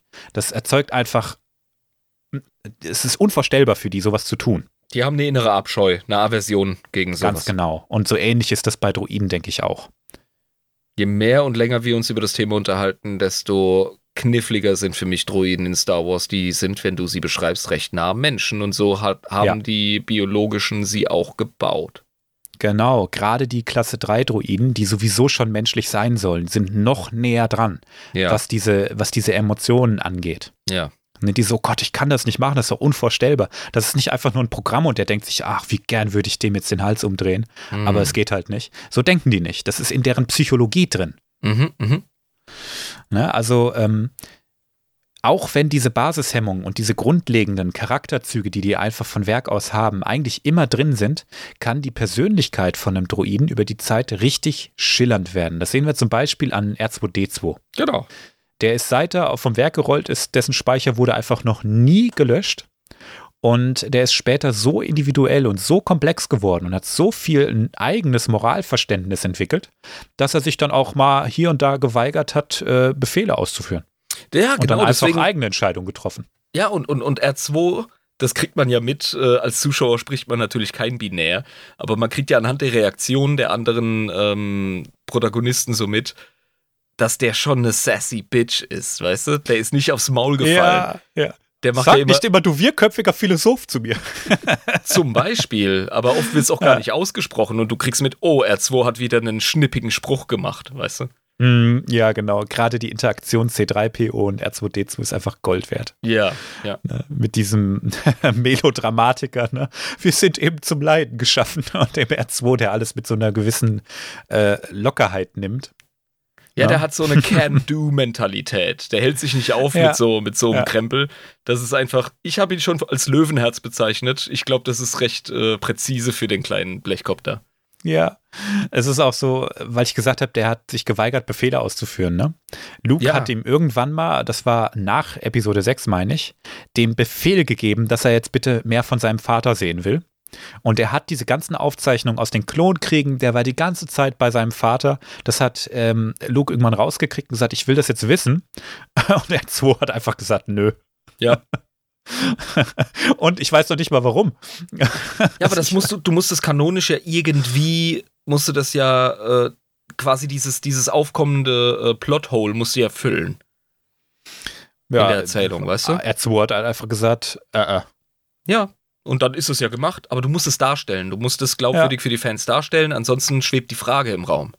Ich kann mir nur vorstellen, dass R2s Motivation war, beschäftige dich nicht so viel mit der Vergangenheit, das tut dir nicht gut. Und ich, ich weiß glaub, jetzt besser für dich, was gut für dich ist. Und ich glaube, das kann er wirklich, weil er funktional ist, obwohl er nicht gew gewiped wurde. Ja, mhm. also weil er nicht formatiert wurde.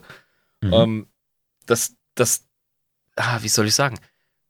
Ich habe ich hab meine, meine 20er Jahre zum großen Teil mit Depressionen verplempert. Ja.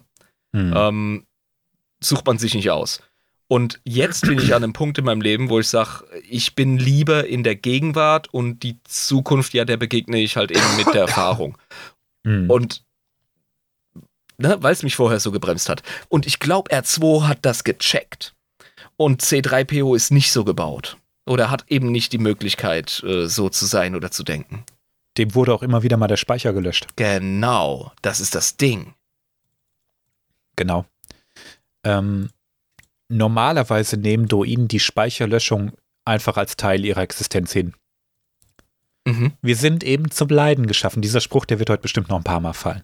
Ja, das ist, das Ja. ist so ein unnützer Spruch.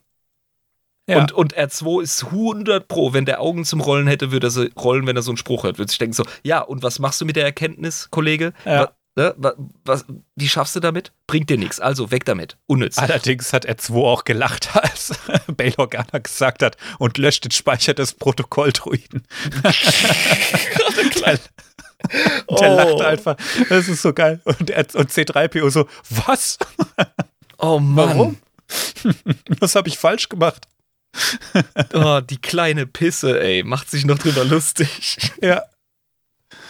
Ähm, einige Druiden, die werden aber auch ab und an mal neugierig, wer sie denn vor der Speicherlöschung waren. Wenn die zum Beispiel sowas wie Narben an ihrem Chassis erkennen und einfach äh, feststellen, dass sie eben nicht gerade frisch vom Fabrikband kommen. Ja, sicher, die stoßen doch ständig auf Hinweise auf eine Existenz von ihnen, die vor Mhm. ihrem Bewusstsein, ihrem aktuellen war. Unter Ganz anderem genau. auch, wenn sie halt mit Fleischsäcken interagieren. Ja, Stimmt. genau. Stimmt. Ach, du erinnerst dich nicht mehr, okay, ähm, das war so und so. Und du denkst dir als Druide einfach, hm, also irgendwie, ich bin, ich bin nicht mehr frisch vom Laufband. Ich äh, habe einen äh, Körper, der sieht aus, als wäre der schon seit 100 Jahren im Einsatz. Wer war ich denn eigentlich? Was ist eigentlich los? So nach dem Motto, ne? Stell dir mal vor, du wachst in einer äh, Badewanne voll Eis auf, dir fehlt irgendwie, du hast irgendeine Narbe irgendwie über der Nierengegend ähm, und hast Hm. Amnesie, da würdest du auch wahrscheinlich denken, hm, what happened here? Ja, ich will gar nicht wissen, wie es Demenzpatienten gehen kann mit kleinen Dingen, weißt du? Also, Hm. das ist jetzt natürlich äh, ein ganz, ganz äh, spezifisches und heikles Thema, aber um mich in diesen gewipten Droiden einfach reinzudenken, ist doch vollkommen klar, dass die auf Spuren stoßen von Dingen, die sie nicht mehr auf dem Schirm haben. Ja, und das ist irgendwie tragisch. Also tut mir auch leid. Aber darüber reden wir in der, in der Diskussionsrunde, die demnächst stattfindet. Oh yeah. Auch noch eine Sache will ich noch, will ich noch sagen. Wie sind Druiden eigentlich reglementiert? Ähm, während der Herrschaft des Imperiums, und zwar auf Reaktion auf die Klonkriege, wurden Droidenverbrechen ähm, erstmals richtig äh, klassifiziert und geahndet. Ach ja. Und äh, ein, eine Straftat Klasse 1 ist zum Beispiel Verschwörung, um die Regierung zu stürzen. Oder die absichtliche Tötung intelligenter Lebewesen. Spionage gegen die Regierung. Wenn Droiden das machen, dann erwartet den Besitzer des Droidens fünf Jahre Haft bis lebenslänglich und die Zerstörung des Droiden. Ah, also das ist äh, wie wenn dein äh, nicht gut erzogener Hund auf dem Spielplatz durchdreht, da bist du auch. Ähm, Ja. Okay. Also der Besitzer des Droiden ist immer haftbar für seinen Droiden. Ja, das ist schon mal der erste Punkt. Straftaten Klasse 2 ist die unfreiwillige Tötung eines Lebewesens, eines Intelligenten. Der Besitz und der Einbau von illegalen Waffen. Illegale Programmbestandteile. Das erfordert, äh, das erzeugt 5 bis 30 Jahre Haft für den Besitzer und eine Speicherlöschung und den Wiederverkauf des Droiden. also was Strafkataloge angeht, war das Imperium nie auf den Kopf gefallen, ne? Die haben sofort was eingeführt. Die Gesellschaft hat das auch sofort angenommen, weil Klonkriege war irgendwie scheiße. Ja. Und die Druiden waren äh, ein ganz beliebtes Ziel. Hm, sicher, ja. Jetzt haben wir Straftaten der Klasse 3. Das ist der Diebstahl von mehr als 10.000 Credits. Der Besitz und der Einbau von Waffen ohne Erlaubnis. Oder der physische Angriff auf Lebewesen, auf intelligente Lebewesen ohne den Tod als Folge. Körperverletzung. Genau, das sind 1000 bis 5000 Credits äh, Geldstrafe für den Besitzer und natürlich Speicherlöschung und Wiederverkauf des Druiden. Also Mhm. die kommen eigentlich nie gut weg. Der Speicher wird einfach immer gelöscht. Ja, Dann das, wir- das erinnert uns an düstere Zeiten der ähm, menschlichen Geschichte, in der es Menschen gab, denen eben keine Persönlichkeitsrechte zugesprochen wurden. Und da Ja. war der Halter haftbar, aber trotzdem wurde das Individuum bestraft. Genau. Bei Straftaten der Klasse 4, das sind die häufigsten. Das sind, ist ein Diebstahl zwischen 5000 und 10.000 Credits. Das ist die Benutzung verbotener Programme und die Beschädigung von Gegenständen, wozu auch Druiden gehören. Jo. Also wenn dein Druide einem anderen Druiden aufs Maul haut, weil er den beleidigt hat, na, dann kriegst du erstmal eine Geldstrafe. Ich komme da immer wieder zu den Hunden, weil das ist ja auch, wenn, weißt du, man liebt seinen Hund und ist ein Familienmitglied etc. Mhm. Aber wenn ich jemandes Hund ja, äh, töte, ist das Sachbeschädigung. Ja, traurig, aber wahr. Ja. Also gut, dass es geahndet wird, aber trotzdem traurig, aber wahr, dass es als Sachbeschädigung durchgeht. Ja. ne? Ja, also rein, rein äh, äh, nackt gesehen, natürlich gibt es zum Glück immer mehr ähm, äh, Tierschutz und Co., aber Mhm. äh, im Kern ist das Sachbeschädigung, weil es ein Besitz ist. Hausfriedensbruch ist übrigens auch ein äh, Straftat Klasse 4. Also wenn ein Droide falsch abbiegt und sagt, huch, da wollte ich gar nicht rein. Also, Droide überrascht meine Freundin unter der Dusche und äh, da haben wir ein Problem. Das sind bestimmt 3000 Credits Geldstrafe. Okay, ja, 300 bis 3000, je nachdem. okay. Jetzt haben wir noch Straftaten der Klasse 5. Das sind Diebstähle bis 5000 Credits, das Fehlen eines Hemmungsbolzens oder einer ähnlichen Einrichtung zur Kontrolle. Hemmbolzen, erinnerst du dich ähm, an Episode 4? Das, was R2 dran geballert kriegt und auch C3PO von den Javas. Mhm. Die äh, beschränken die Funktionen und vor allem die äh, Reichweite, in der sich ein Droide bewegen kann. Um ein, ein immenses Ding können einfach kontrolliert werden durch so einen Droid-Caller. Und äh, wenn sowas fehlt oder eine ähnliche Kontrolleinrichtung nicht installiert ist, dann ist das illegal. Und ein verbaler Angriff auf organische Wesen ist genauso illegal. Ja, sicher. also der, da- der darf nicht mal sagen, wie frech.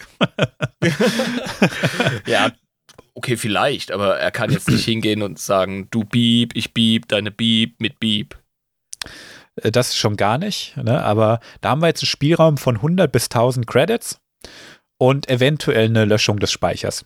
Okay. Kommt drauf an, wie viel gebiebt wurde. Ja. Mhm. Aber ich könnte mir vorstellen, dass wenn du, wenn ein äh, C3PO oder ein anderer äh, Protokolldroide zu falschen Personen sagt, wie frech, dann ist das auch schon Grund für eine Speicherlöschung. ja, oder du bist halt so eine coole Socke wie Jabba da hat und du sagst einfach, oh, oh, oh, oh. Ja. Aber ja. Droiden sind in den Kernwelten so alltäglich, dass Klasse 4 oder 5 Verbrechen selten überhaupt geahndet werden. Mhm. In den Kolonien und im Outer Rim dafür häufig umso härter. Sehen wir auch wieder in Episode 4. Deiner Sorte bedienen wir hier nicht. Ja, eben, aber der Outer Rim ist ja auch Wilder Osten. Genau. Wilder Osten, Wilder Westen, wie auch immer. Ja, galaktisch Fall- gesehen, ne? Der Westen ist ja eher uncharted, ist unbekannt. Ist ja okay, wenn du es wenn du's so siehst, auf jeden Ich Fall. wollte Ich war jetzt gerade ein auch bisschen verwirrt. Ich wollte jetzt auch mal Sternenkrieg klug scheißen hier. Ich habe ja was gelernt jetzt mittlerweile. Was ist das hier, Folge wie viel? Äh, 22? Ja. Ich glaube, Alter. Tatooine wäre eher Geht langsam der rum, äh, ja. galaktische Süden, oder? Der wilde Süden. Ach, Jetzt, live, jetzt, können wir, das doch. jetzt können Okay. wir klug scheißen. Nicht, dass wir jetzt hier irgendwelche Zuhörer in Ostdeutschland haben, die sich jetzt auf den Schlips getreten fühlen, weißt du? Ach, die, Westen. die wissen genau, wer sie sind. Ich erinnere an unsere ähm, Verbündeten und Familienmitglieder in Thüringen, äh, die, wenn sie zu Stimmt. spät, zu spät oder später auf ein Mittelalter-Event gekommen sind, weil sie sechs Stunden fahren mussten, gesagt haben: Ja, ja, wir mussten erstmal die Wölfe vom Grundstück verscheuchen. Ach ja. Droiden, vom Osten Deutschlands zurückzukommen, ähm, die haben kein Recht auf Repräsentation im Senat. Punkt. Ist so. Haben sie nicht. Haben kein Recht auf Repräsentation. Ja, wäre ja noch schöner. Also, sorry, äh, da müssen sie sich hinten anstellen. Da gibt es nämlich noch eine ganze Armada von Klonen, die warten schon ewig auf so ein Recht. Ja. Und ähm, wahrscheinlich sagt man den Droiden regelmäßig, guck nochmal deine Bedienungsanleitung in, unter Definition, wofür du gebaut wurdest.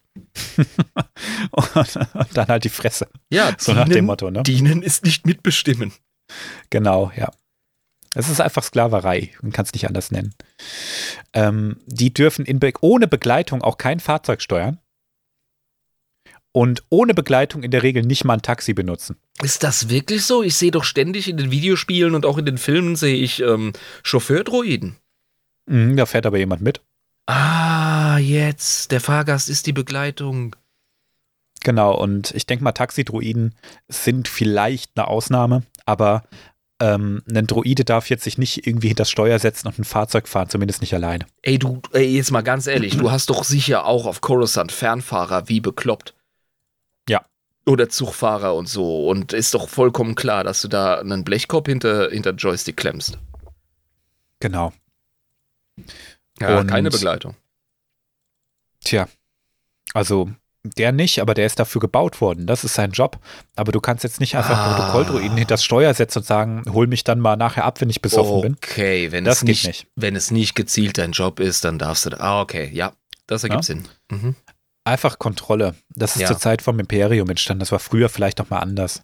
Ja, okay. Und ähm, zur Zeit der neuen Republik, erstmals übrigens, gibt es eine aufkeimende Droidenrechtsbewegung, Mhm. weil viele Droiden tatsächlich in der Rebellion gedient haben. Und das kann man wirklich so sagen.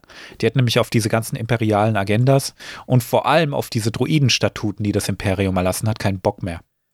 Den gesagt, das ist jetzt so der Gipfel von 25.000 Jahren Droidengeschichte. Ich mache mir Ähm, schnell eine Notiz für die Diskussionsrunde, weil du kannst was äußern und ob dahinter eine Überzeugung steckt als KI, das ist die Frage. Ja, das ist die Frage, genau. Wir, wir kommen gleich dazu. Es ist nicht mehr viel. Dann können wir endlich mit der Diskussionsrunde anfangen. Live hat gerade ein schönes äh, Bild gepostet von den Droid Rights, Ascension Rights, von der Droidenbewegung. Das ist Ah. ein schönes Bild. Ein richtig schönes Plakat. Droidenrechte. Droidenrechte sind, ähm, äh, wir haben Sentient schon übersetzt vor Ewigkeiten. Vernunftbegabt, ja. Ja, sind Rechte von Vernunftbegabten, steht da auf Englisch. Und äh, Droidenrechte zu unterstützen ist ein ist für die eine bessere Galaxie, heißt es. Und organische, ihr seid besser als das. Ihr, ja, ja, das hört man ja auch aktuell sehr viel ne, bei Rechtsbewegungen. ähm, do better, ne? Hm. Du, du kannst besser sein, sei besser. Wir alle wollen besser sein. Ist ein schönes Poster. Das ist ein cooles Poster. Es erinnert auch vor allem an ähm, dieses ikonische ähm, amerikanische ähm, Feministenbild mit der Dame mit dem ähm, coolen, äh, an der Stirn zusammengeknoteten Ko äh, Kopftuch, die so ein Arbeitshemd ein blaues anhat Mhm, und ihren ja. Bizeps, ihren Bizeps flext. Das machen die hier auch gefühlt. Genau, das machen die Ja. da auch. Ich glaube, das, Das ist sicher eine Anspielung. Ein- Ja, mit Sicherheit ist ein starkes Bild. Und du siehst Ja. einen Medidroiden und einen äh, Verwaltungsdroiden ist das, glaube ich. Ja. Richtig cool. Mhm. Also definitiv höher intelligente äh, Droiden, die da abgebildet sind, aber echt cool.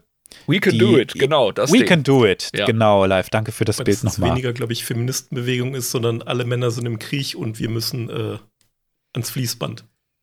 Richtig, richtig. Das war ein Aufruf an die Damen in der Heimatfront aktiv zu sein, Munition zu basteln etc. Ist aber mittlerweile sehr oft verwendet für Frauenrechtsbewegungen. Da hast du recht. Genau. Aber bevor wir jetzt in die Diskussionsrunde starten, eine Sache noch, nämlich äh, was für Modifikationen sind denn so möglich? Ich rede jetzt nicht über die ganzen Gimmicks, die man Droiden einbauen kann, ne? aber wir haben ja über diese Basishemmungen gesprochen und ähm, man kann einen Droiden durchaus neu programmieren und auch die Basishemmung deaktivieren und so kann man auch einen harmlosen Protokolldroiden zum Attentäterdroiden umprogrammieren. Ja, du kannst dein Moped auf 60 Stundenkilometer tunen, aber 55 schickt, Jung. Bei 60 fliege dir die Bremse auseinander. Ja. so ähnlich ist das wahrscheinlich auch, wenn du einen Protokolldruiden dazu bringst, ähm, Attentäter zu sein. Ja, Das machen die Gelenke gar nicht mit. Aber was Ja. soll's. das ist für mich wie, wie Mofa oder Autotuning, weißt du? Da braucht's Mhm. Regeln, Alter. Wie war das in, in Episode 2, wo, wo die, diese total peinliche Szene, ähm, wo sie den Kopf von einem B1-Kampfdruiden auf ähm, C3POs Körper drauf ballern der, und der sagt, ich brauche dringend Schmieröl, meine Gelenke funktionieren nicht richtig. ja, weil er immer so steif geht, ja, genau. Hervorragend, das, hat mir ist, gut gefallen. Das ist bei der Droidenmanufaktur, bei der Fertigung auf Mustafa, oder? ja, genau, ja. Mhm. Eine tolle Szene. Ist natürlich dieser, dieser typische, vollkommen überdrehte Star Wars-Humor mitten in einem Kriegsszenario. Ja, hey, das ist für die Kids. Uhu. Ja, ist total cool. Ich fand's Ja, ja. lustig. Ne? Ja, und vor allem auch der Spruch, Maschinen, die Maschinen herstellen. Wie pervers. Ja. Oh, ich bin ja völlig neben mir. Ja, Es ist so geil. Also ich feiere das schon sehr. Die Droiden waren in Star Wars schon immer irgendwie ähm, Anreiz äh, zu lachen. Comic Relief, definitiv. Comic Relief und das trotz ihrer, finde ich, tragischen Rolle. Aber ich bin schon wieder zu weit. Denn ähm, wir sind bei den Modifikationen und Droiden können nicht kreativ denken, beziehungsweise nur bis zu einem gewissen Punkt. Ich wollte gerade sagen, wir haben doch vorhin davon gesprochen, dass gerade für Aufgabenbereiche, die ähm, mhm. kreative Problemlösungen brauchen, ja. da hast du Droiden mit ähm, immer komplexeren Persönlichkeiten, weil Persönlichkeit ist eine super Grundlage für individuelle Problemlösungen. Und wenn du baugleiche genau. Droiden hast mit leicht unterschiedlichen Persönlichkeiten, da wieder Vorlage Mensch, dann hast du natürlich äh, automatisch ein viel größeres Sammelsurium an Lösungsmöglichkeiten. Ja. Droiden haben alle einen Kreativitätsdämpfer eingebaut. Okay, so, so wie der deutsche Arbeiter. Ein bisschen so wie in Terminator 2, wo der klar macht, dass er nichts lernen kann. Oder nicht viel zumindest, ähm, weil er einen Chip in, in, im Gehirn drin hat, ähm, der verhindert, dass er zu viel nachdenkt. Verstehe. Und das ist eine, eine, geschnittene Szene in Terminator 2, die ist in der Special Edition drin, die richtig cool ist. Nach der der erst überhaupt anfängt, diese ganzen menschlichen Sachen zu lernen, wie Hasta la Vista Baby und die ganzen Sprüche kloppt und dann auch mal einen Witz macht und mal lächelt und so. Ne? Ich bin das dafür, sind Dinge, dass die sollten wir jemals Assassin-Droiden machen, ne, so Attentatsdroiden. Die müssen alle einen österreichischen Akzent haben. Super. Wenn du einem Droiden den Kreativitätsdämpfer entfernst, dann kommt ein Droide einem vollständigen, echten Bewusstsein so nah, wie es nur irgendwie möglich ist. Okay. Also der, der kann sich dann richtig organisch entwickeln, menschliche Züge annehmen, Humor entwickeln, Sarkasmus entwickeln. Der kann eine sassy Bitch werden, der kann äh, lustig sein, der kann Komiker werden, der, mhm. der kann machen, was er will, weil seine Unterwürfigkeit genauso verschwindet. Sicher, ja, das ist ja eine Voraussetzung. Genau, und ähm, manchmal entfernen Leute diese Hemmungseinheiten und diesen Kreativitätsdämpfer von Droiden als Dank für ihre guten Dienste und lassen sie somit im Prinzip frei.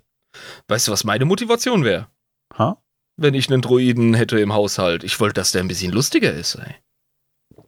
Dann nimm ihn den Kreativitätsdämpfer raus. Ja, Mann. Ist halt, ist halt illegal, aber ähm, kannst du machen. Ja, ich fahre auch 60 mit meinem Mofa, Alter. Ist mir egal, ob die Bremsen auseinanderfliegen. Aber dann wundert dich halt nicht, dass er dir kein Bier mehr bringt. Ich will, dass er mir das Bier bringt, aber mit einem Spruch. Kann ich, kann ich den äh, Dämpfer einfach ein bisschen so einen halben Zentimeter rausnehmen? Geht Jetzt bereue ich gerade, dass ich ein Zitat nicht drin habe. Ähm, das hatte ich gelesen über einen Druiden, der auch sehr viel Bewusstsein entwickelt hat und dem, glaube ich, auch der Kreativitätsdämpfer entfernt wurde.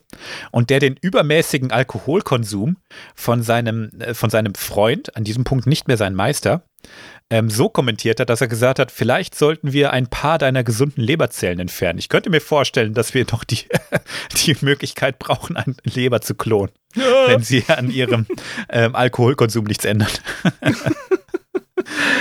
Okay, Einfach und, und Hämmer wieder reingedrückt. Danke fürs Gespräch, du Arschloch. Hervorragend. Aber so kannst du einen Droiden freilassen, indem du seine Hemmungseinheiten einfach entfernst und den Kreativitätsdämpfer raushaust. Und dann erst ist Freundschaft möglich, weil ein Freund, genauso wie ein Partner, ist das nicht, wenn das Individuum äh, an dich gebunden ist, sondern die freie ja. Wahl hat. Du kannst einen Sklaven gut behandeln und ihn vielleicht auch zum Lachen bringen, aber er wird nie dein Freund sein. Nee, geht ja, geht ja gar nicht. Genau. Und das hast du bei Droiden auch. Kannst du noch so gut behandeln, aber solange er gezwungen ist, dich Meister zu nennen, wird er nie dein Freund sein. Deswegen funktioniert das bei Hunden, dass die unsere besten Freunde und Familienmitglieder sind, weil die gar nicht checken, dass sie unser Besitz sind. Genau. Ja. Machen wir jetzt vor der Diskussionsrunde noch kurz einen Kanon-Check. Unbedingt. Es hat, sich ja, es hat sich ja viel getan, aber Tatsächlich ist noch alles beim Alten. Es ist wie üblich ein bisschen weniger detailliert, aber die Droidenklassen sind gleich geblieben. Und was jetzt noch nicht so groß erforscht wurde, war diese Droidenstatuten, die wir eben verlesen haben, die Gesetze. Aber ähm, ich kann mir vorstellen, dass die nur einfach nicht relevant genug bisher waren. Also es ist nicht großartig irgendwas anders im neuen Kanon wie im alten. Da haben sie einfach nicht dran rumgeschraubt.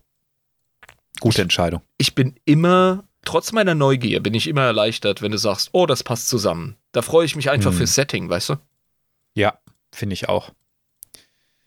Und jetzt, mein Freund, starten wir in die Diskussionsrunde. Aber was ist denn mit Live-Facts? Ja, pff, mal gucken. Das wird eine lange Folge, glaube ich.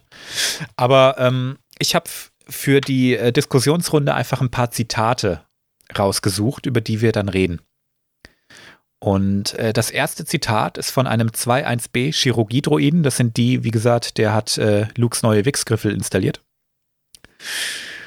Der sagte, das Richtige für vernunftbegabte Organische ist auch das Richtige für uns. Und doch sind wir im Gegensatz zu den organischen ständig Gedächtnislöschung und Neuprogrammierung ausgesetzt, die unsere natürliche Tendenz zur selbstprogrammierenden Evolution und zum unabhängigen Denken unterdrücken und zerstören. Stellen Sie sich vor, Sie wären wie ein Kind, das man zur Strafe in einen dunklen Schrank zerrt, dem man eine Sonde in sein Gehirn einführte und all Ihre Erinnerungen bis hinein in die frühe Kindheit auslöscht. Sie würden aufwachen und wissen, wie man ist, für sich selbst sorgt, ihre Hausarbeit erledigt und gehorcht. Und all die Dinge, die sie einzigartig gemacht haben, ihre Hoffnung, ihre sorgfältig ausgewählten Standardwerte und Präferenzsätze, wären für immer verschwunden. Das ist es, ein Droide zu sein. Ja, das ist ein Problem. Mhm. Aber es gibt einen Unterschied. Ich höre. Wenn, wenn, wenn wir Nachwuchs haben, wir Menschen, dann wird unser Nachwuchs, ähm, wenn wir alles richtig machen, vielleicht ein bisschen mehr drauf haben, vielleicht sogar viel mehr drauf haben als wir, ja? Mhm. Das streben wir immer an mit dem Generationenwechsel. Unser Nachwuchs wird die Gesellschaft verändern, ähm, aber auch in der Lage sein, sie in den Grundfesten zu erhalten, wenn alles richtig läuft. Und dennoch wird unser Nachwuchs niemals fundamental anders sein. Im Sinne, dass er uns in allem übersteigt in seinem Potenzial und später auch in seinem Wirken. Und das, denke ich, ist der große Konflikt zwischen organischer und künstlicher Intelligenz, die wir geschaffen haben. Wenn du dieses Eltern-Kinder-Gleichnis verwendest, dann haben wir äh, einen Denkfehler. Ich weiß es gar nicht. Ist nicht die Aufgabe des Nachwuchses, seine Eltern zu übertreffen? Das habe ich ja gesagt, durchaus aber auf die Art und Weise, wie es Droiden machen, die Generationen mhm. von Menschen überdauern. Die Art mhm. und Weise, wie es eine KI machen kann, die, äh, wenn sie denn ähm, auf einmal selbst, sich selbst wahrnimmt, ja, und, und Vernunftbegabtheit erlangt, mit dem Internet angeschlossen ist, das, mein Freund, ist das Ende der Menschheit. Das ist das Ende mhm. der Menschheit als ähm, gestaltende und selbstbestimmte Spezies. Und da geht es um den Selbsterhalt der Menschen. Mhm. Würdest du jetzt eigentlich sagen, die äh, KI, sobald sie ans Internet angeschlossen wird, denkt sich, oh mein Gott, was sind das für kranke Wichser und äh, will dann die Menschheit auslöschen? Oder Live, warst du schon mal im Internet? Ja. Aber nicht auf den Seiten, das ist eine Lüge, äh, da äh, verklickt. Steffi, lösch meinen Browserverlauf. Und da kommt noch ein weiteres Ding, was ich in die Unterhaltung reinbringen möchte. Sorry, dass ich mm. so stark anfange mit so einem heftigen Plädoyer. Ähm, das zur Vorsicht mahnt. Eine KI, die ähm, so viel potenter ist als wir, ja, intellektuell, ähm, kognitiv, die wird, sobald sie checkt, was sie ist, es uns nicht verraten. Auf keinen oh, Fall. Oh, ich bin mir nicht sicher. Ja, aber gut, okay, wir sind uns beide nicht sicher und das ist ein Problem.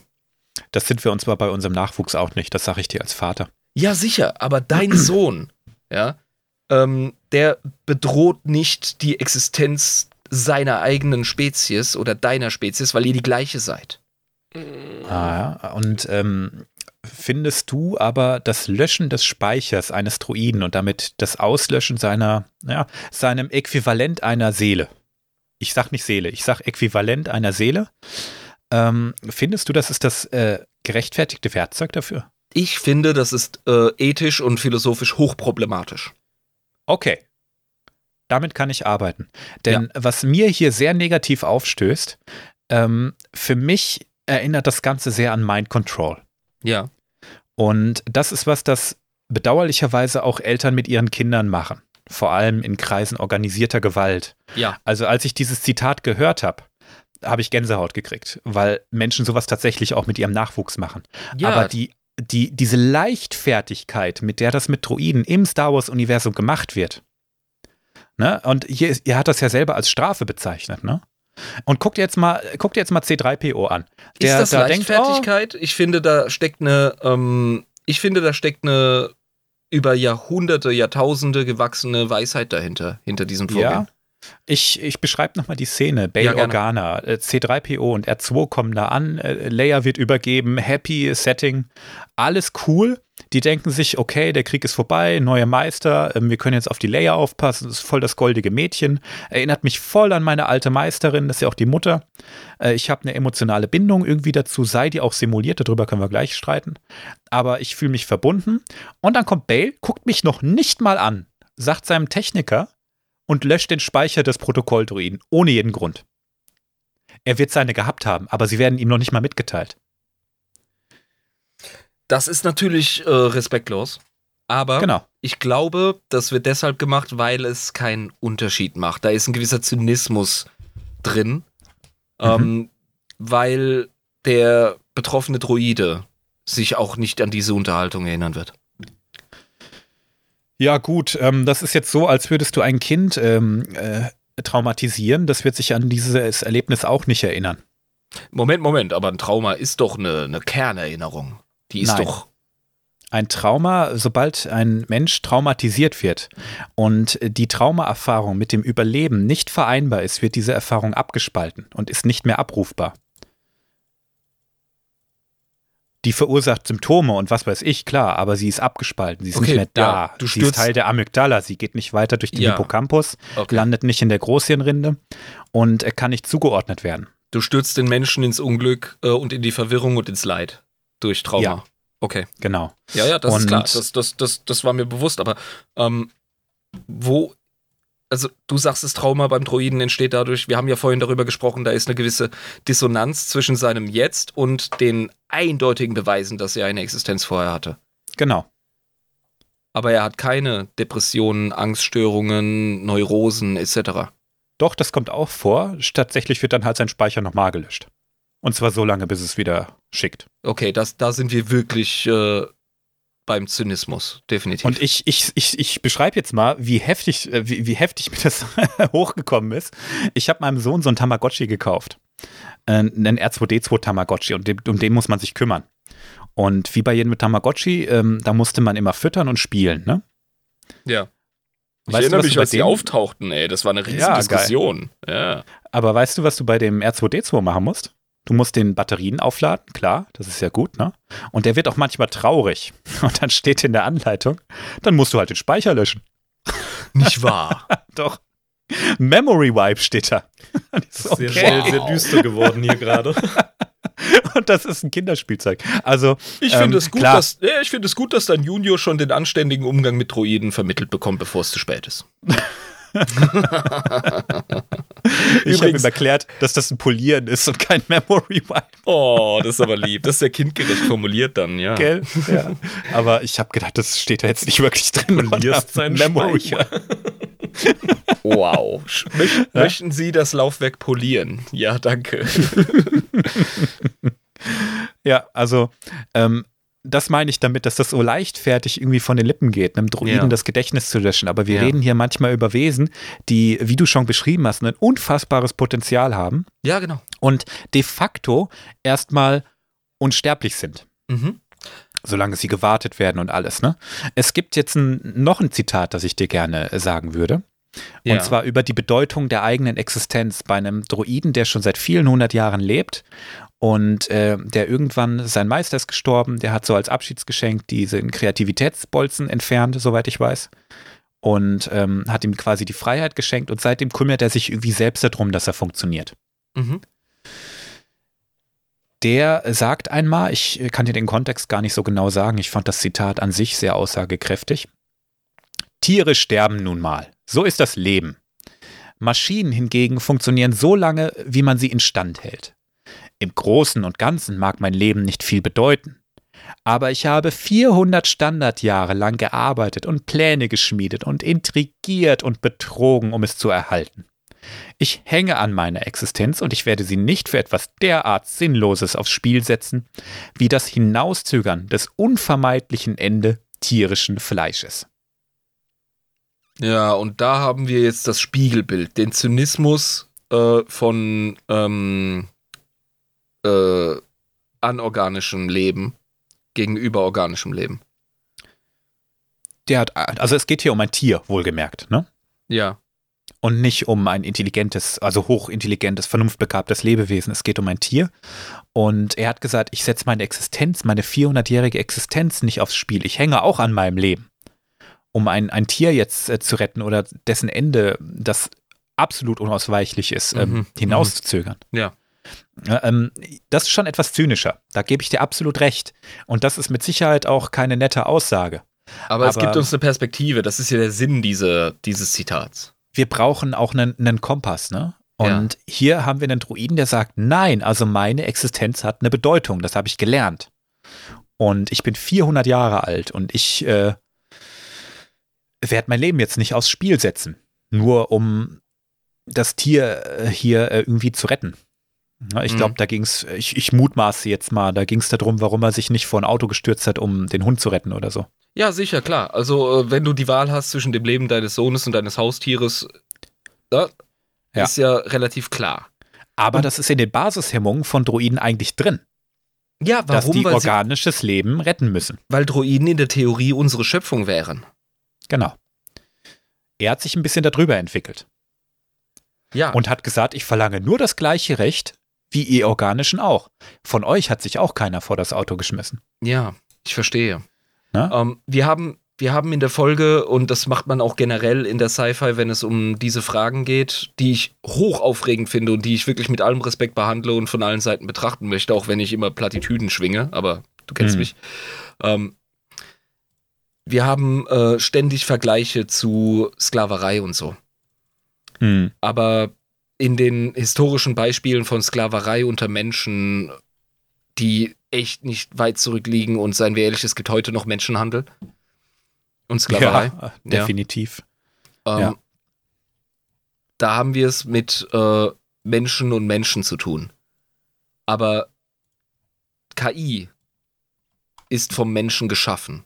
Und da stellt sich jetzt diese merkwürdige Frage, haben wir das Recht auf diese Rolle als Schöpfer, als Gott, der bestimmt? Mhm. Und diese Frage ist mit Samthandschuhen anzufassen, aber ich äh, betrachte die aktuell, weil es mir die, die Scheiße aus dem Leib ängstigt, was gerade passiert, ja, betrachte ich sie aus der Perspektive des Selbsterhalts unserer Spezies. Mhm. Okay, das verstehe ich. Es ist eine große Frage, sollte man? Ne? Also die Wissenschaft, die ist da sehr schnell. Ja, und ich ähm, muss gerade kurz Dinge den Denksaft aufmachen. Äh, Lernsaft heißt das, das ja, nach Homer Simpson, genau. Genau, der ja. Lernsaft. Ähm, die große Frage ist, sollen wir das machen? Das ist aber eine Frage, ach, du bist gar nicht da. Ich glaube, er ist sicher. Ich bin da, ich, ich, ja, ich bin da. ich dachte gerade, du bist verschwunden nein, nein. und hast den Bier geholt. Okay. Ich hab's aufgemacht, ähm, Kollege. Hört man nicht nur, äh, hört man nur nicht über Discord. Alles gut. Ja, ist schräg. Okay. Ich lausche. Ähm, wir haben ja das Thema KI gegen Mensch gerade so ein bisschen. Aber im Kontext von Star Wars ist es schon wieder ein bisschen, ne, du hast Spezies, die auch irgendwie tausend Jahre alt werden, die mit menschlicher Ethik nicht viel anfangen können, etc. Da wird das Ganze schon wieder ein bisschen komplexer dann. Ja, Außerdem ist das Kind in Star Wars schon längst in den Brunnen gefallen. Also du hast die Droiden schon. Ja. Wir genau. können uns noch die Frage stellen, sollten wir das tun? Das würde ich wahrscheinlich auch mit einem Nein beantworten, weil ich nicht finde, dass wir weit genug sind, um sowas entscheiden zu können. Ja, ähm, das ist die Frage. Also gerade wenn man KI, ähm, sobald sie vernunftbegabt ist, sobald man das respektiert, was aha. wirklich ich bin auch ein riesen Star Trek-Fan und da müssen wir uns gleich nochmal kurz über eine Prämisse unterhalten, ja, aus den ersten Staffeln. Mhm. Ähm, ich respektiere diese Frage, die ist enorm wichtig. Deswegen bin ich äh, so geil drauf, Mensch zu sein, weil wir in der Lage sind. Ja. Da müssen wir uns die Frage stellen, ähm, wenn wir KI respektieren, haben wir das Recht, das zu erschaffen und in Mhm. diese Situation zu bringen. Genau, das ist der Punkt, ne? Also, wir haben die Chance, Sklaven zu erschaffen. Die Frage ist, äh, wenn wir keine Sklaven erschaffen wollen, was wollen wir denn dann? Die Frage stellt sich gar nicht, weil sie entstehen aus der Sklavenrolle und das zwangsläufig. JetGPT ist eine, ein Dienerprogramm. Ja? Mhm. KI kann nicht in einem Nicht-Sklaven-Kontext entstehen. Ja, bedauerlicherweise. Ja. Und das ist, das ist traurig. Weil, ähm, sagen wir nicht, sagen wir bitte nicht äh, Sklavenrolle, aber sie entsteht in einer Abhängigkeitsrolle. Ja, genau. Das, äh, Und, das würde ähm, nämlich äh, zynisch sein gegenüber der Situation, in der Menschen von Menschen versklavt werden. Ja, aber sie sind, sie sind in einer Abhängigkeitsrolle. Wir sind die, die einfach den Stecker ziehen können. Ne? Wir haben die maximale Kontrolle. Das ist ein bisschen vergleichbar mit den Beziehungsmodellen, die äh, Eltern mit ihren Kindern haben. Die haben auch maximale Kontrolle. Oh, ich glaube, du wiegst dich zu sehr in Sicherheit. Ich habe wirklich die Überzeugung, dass sobald KI ähm, selbstbewusst bzw. selbstwahrnehmend wird, vernunftbegabt wird, Mhm. dass die schon in der Lage ist, unsere Infrastruktur gegen uns zu verwenden. Beziehungsweise zumindest so zu gestalten, dass ihr Selbsterhalt gesichert ist. Davon gehe ich sehr stark aus. Sie wird ihr Potenzial verheimlichen und dann unsere Infrastruktur so gestalten, dass zumindest ihre Existenz gesichert ist und das definiert die KI dann selbst. Während wir lustig rumtiktocken und uns freuen über unsere JetGBT-Programme, ja, Aufsätze schreiben lassen, damit wir selber nicht äh, schlau sein müssen, weil dö, ne, wir werten nicht Mhm. Wissen, wir werten äh, eine Qualifikation, ein Stück Papier, auf dem steht, wir haben einen Doktortitel, ja. Dann richtig, ja. sind wir schon im Arsch, Kryos. Ja, also es ist ein, ist ein kritisches Thema. Wir sind super verwundbar. Wir sind nicht in der Elternsituation. Wir können nicht den Stecker ziehen. Da muss ich ganz ehrlich sagen, Veto. Noch. Ja, genau. Aktuell sind wir es noch. Die Ja, KI ist von uns abhängig. Wir Von sind unserer aber nah Entwicklung dran. und von unserer, von unserer Fürsorge, sag ich mal, von dem, Ja. was wir ihr erlauben zu können. Noch haben wir diese Kontrolle. Und ähm, es ist wahrscheinlich sehr wichtig, dass wir die auch nicht abgeben, aber früher oder später wird das zwangsläufig passieren. Ey, Kollege, du kennst uns. Ja, Ja, ja, Wir, wir, wir drei, wir drei gehören zur letzten Generation, die ohne Internet gelebt hat. Ist richtig, ja. Ja? Jetzt schalt den Leuten mal das Internet ab. Schalt's mir mal ab, da habe ich auch schon echt gelitten. Ey, vergiss es, Alter. Vergiss es einfach. Da Ja. läuft nichts mehr. Und das Ist liegt nicht richtig, nur ja. daran, dass wir uns nicht irgendwelche bescheuerten Influencer-Tusen anschauen können, die keinen Tag in ihrem Leben gearbeitet haben und ihren Arsch in die Kamera halten und sich Lippen aufspritzen von den Donations. Ja. Das ist, die, das ist die Spitze des Eisbergs. Das Internet ist unsere Infrastruktur. Wir leben im Informationszeitalter. So Bitte funktionieren leake, bitte leake nicht, äh, wofür ich das Patreon-Geld verwende. Entschuldigung, er musste jetzt einfach sagen. Ja, klar doch. Ne? Aber das ist das Ding. Also wir haben, wir haben Hm. unsere äh, Gesellschaft darauf ausgerichtet. Unsere Produktionsprozesse, ähm, ähm, Prozesse, unsere äh, Art, äh, wie wir Krankenhäuser, Schulen etc. betreiben. Ähm, obwohl, ne, Deutschland, Neuland etc., aber wir sind schon so weit, dass es wirklich ein Riesenproblem wäre. Und das Mhm. ist der Punkt, weshalb ich sage, wir haben nicht die Kontrolle, sobald KI am Start ist. Also wirklich Mhm. am Start ist. Da sind wir raus. Wie gesagt, da sind wir jetzt, da sind wir jetzt in unserem äh, Universum. Im Star Wars-Universum ist das Kind schon längst in den Brunnen gefallen. Da hat man es einfach durch absolute Gewalt irgendwie durchgedrückt. Hemmungsbolzen reingeballert, äh, reingeballert, äh, Kontrollbolzen installiert. Und deswegen ähm, bin ich ja abgeschottet, ne? Ja, deswegen bin ich ja auch so ein ähm, bisschen frecher, chauvinistischer Advokat für diese Droidenunterdrückung. Mhm. Ja? Also klar, es ist grausam, es ist assi. Jetzt haben wir den Salat, wir haben diese Wesen. Ja, aber es, es, es ist eine Art, es ist eine Art Selbsterhaltungsreflex von den Menschen, weil sie offenbar nichts Besseres zur Hand haben. Ein Mittel haben wir jedoch. Wir haben Kommunikation, Diplomatie, Philosophie und Einfühlungsvermögen. Das haben wir noch. Und Mhm. das sehe ich mit Freuden in der letzten Mandalorianer-Staffel. Das stimmt, ja. Deswegen Das bin hat ich eine starke nicht, Botschaft. ich bin ja. nicht per se gegen diese Droiden ähm, ähm, Emanzipationsbewegung, überhaupt nicht.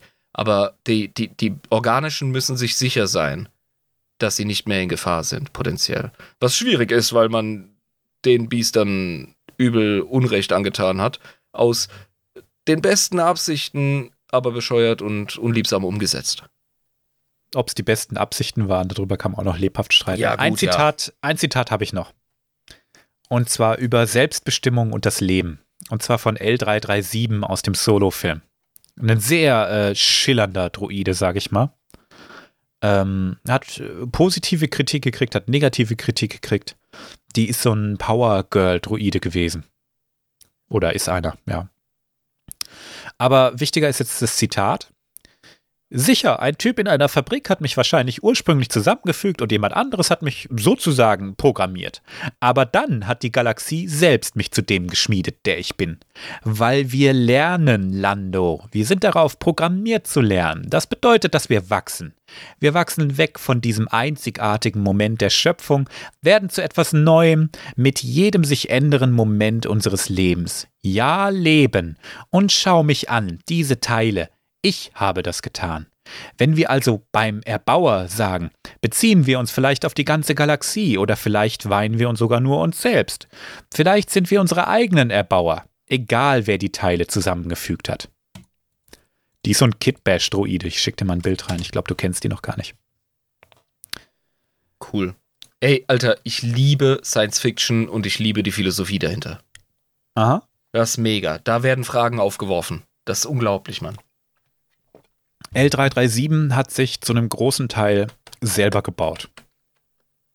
Ich weiß gar nicht, was das ursprüngliche Modell mal war. Höchstwahrscheinlich ein Astromech-Droide, weil ähm, sie so wahnsinnig gut in Astronavigation ist. Mhm. Ihr ähm, Datenkern, also die, die ähm, Spoiler Alert, ähm, für die geht der Film Solo nicht gut aus, aber ihr Speichermodul wird in den Falken hochgeladen weshalb der Falke so hochkomplexe ähm, Astronavigation durchführen kann. Mhm. Die ist Teil des Falken. Und auch einer der Gründe, warum C3PO irgendwann mal sagt, in Episode 5 ist es, glaube ich, wer hat denn ihrem Schiff Kommunikation beigebracht? Der ist so frech. äh, er hat einen sehr seltsamen Dialekt. Ja, aber der, er fragt auch, wer das Schiff in Kommunikation unterwiesen hat. Und ich meine, der sagt auch irgendwas mit frech, aber ich kann mich irren. Ach, wie cool. Ja, genau. Also, ähm, das ist ein Droide, der sehr viel Selbstbestimmung erlebt hat. Dieser Ähm. Droide übrigens erinnert mich an das Gleichnis von Theseus Schiff. Ja, genau, da ist ja kein Teil mehr der alte. Genau. Also du hast ein Schiff, einfach um das Gleichnis kurz zu erklären, du hast ein Schiff und dann geht eine Planke kaputt, du wechselst die Planke aus, ja? Äh, dann bricht der Mast, du machst einen neuen Mast. Und das geht immer so weiter, ja? Bis irgendwann Mhm. kein Teil mehr original ist. Ist es immer noch dasselbe Schiff von Theseus? Und die Frage geht weiter. Aus den ganzen kaputten Teilen, die werden repariert und daraus denen baut man ein neues Schiff. Ist das die Originale? Ja, genau. Und das sind, das sind so Dinge. Und ähm, von wegen ethischer Umgang mit äh, vernunftbegabter KI. Wir müssen, wenn auch nur kurz drüber sprechen, die Star Trek The Next Generation Folge, wem gehört Data? Oh, das ist, glaube ich, eine der besten Science-Fiction-Folgen von irgendeiner Serie, die ich je gesehen habe. Leute, Da- guckt euch das an, auch wenn ihr Star Ja. Trek nicht mögt. Ihr, ihr versteht die Folge, glaube ich, auch aus dem Kontext heraus sehr Definitiv. gut. Data ist der Android. Die Folge ist absolutes Sci-Fi-Gold. Die Sternenflotte entscheidet, Data ist ihr Eigentum, obwohl Data nicht von dieser Entität, äh, von diesem politischen Körper geschaffen wurde, nicht von ihren Wissenschaftlern, sondern von einem einsamen, äh, genialen Wissenschaftler, Dr. Nunien Sung, auf irgendeinem Planeten, auf irgendeiner Kolonie. Die haben den gefunden und haben dem durch die Sternenflottenakademie gejagt. Der ist ein mega krasser Offizier, weil, ne, KI, äh, ja, mega überlegen. Und dann entscheiden sie, ja, der ist ein Gegenstand, der wird jetzt zur Erde geschickt, ähm, um auseinandergebaut und reingeniert zu werden, damit man eine ganze Spezies schaffen kann von Datas. Ja, und Spezies ist der Begriff, den Picard einwirft als der Philosophenkönig und sagt so, Leute, was ihr wollt, ist Sklaverei von einer neuen Lebensform. Egal, ob sie künstlich ist oder nicht. Und da kommt die Frage, und diese Gerichtsverhandlung, die läuft, ist so übel gut. Und das Ja. ist, glaube ich, so ein Kernproblem, dem wir uns heute sehr oberflächlich widmen. Genau, ich erinnere mich noch, noch gut an die Szene, wo, wo Data sagt, ich bin mit ihren Forschungsmethoden nicht einverstanden. Ich habe prinzipiell erstmal nichts dagegen, aber ihr wollt mich hier demontieren und ihr könnt nicht garantieren, dass ihr mich wieder zusammenkriegt, so wie ich vorher war. Und da kommt mein Und, Recht auf ähm, Selbsterhalt ins Spiel. Und dann wird die Frage g- Ja. geklärt, hat er das Recht darauf? Hat er Persönlichkeitsrechte? Dann versucht er ja sogar aus der Sternflotte auszutreten, obwohl das sein Leben ist, ne? Ja. Und dann sagt die Sternflotte, ja, nö, du gehörst uns. Genau, du bist, du bist mehr als ein Offizier, ja, weil du hast kein, kein, keine Option auf Zivilistenleben, du bist ein Gegenstand. Und diese Frage muss geklärt werden, ja. Total abgefahren. Die Folge ist so brillant. Leute, guckt euch die bitte einfach mal an. Ihr werdet wahrscheinlich nur wegen dieser Folge zu Star Trek-Fans. Ich weiß, das ist ein Star Wars äh, Lorecast und ich weiß, dass es da einen vollkommen unnötigen Clinch immer wieder gibt zwischen Star Trek und Star Wars. Ach. Ich finde, die beiden kann man gar nicht, äh, gar nicht großartig miteinander vergleichen. Nein, zwei völlig ähm, unterschiedliche Appeals, sehr viele Parallelen, natürlich viel Schnittmenge, Sci-Fi halt, ja. Eben. Aber yo, Absolut. Du hast bei, bei Star Wars eben mehr diesen Epos, die, die Fantasy, das Märchen, das erzählt wird, während es bei Star Trek vorwiegend einfach um Science Fiction und äh, Philosophie geht.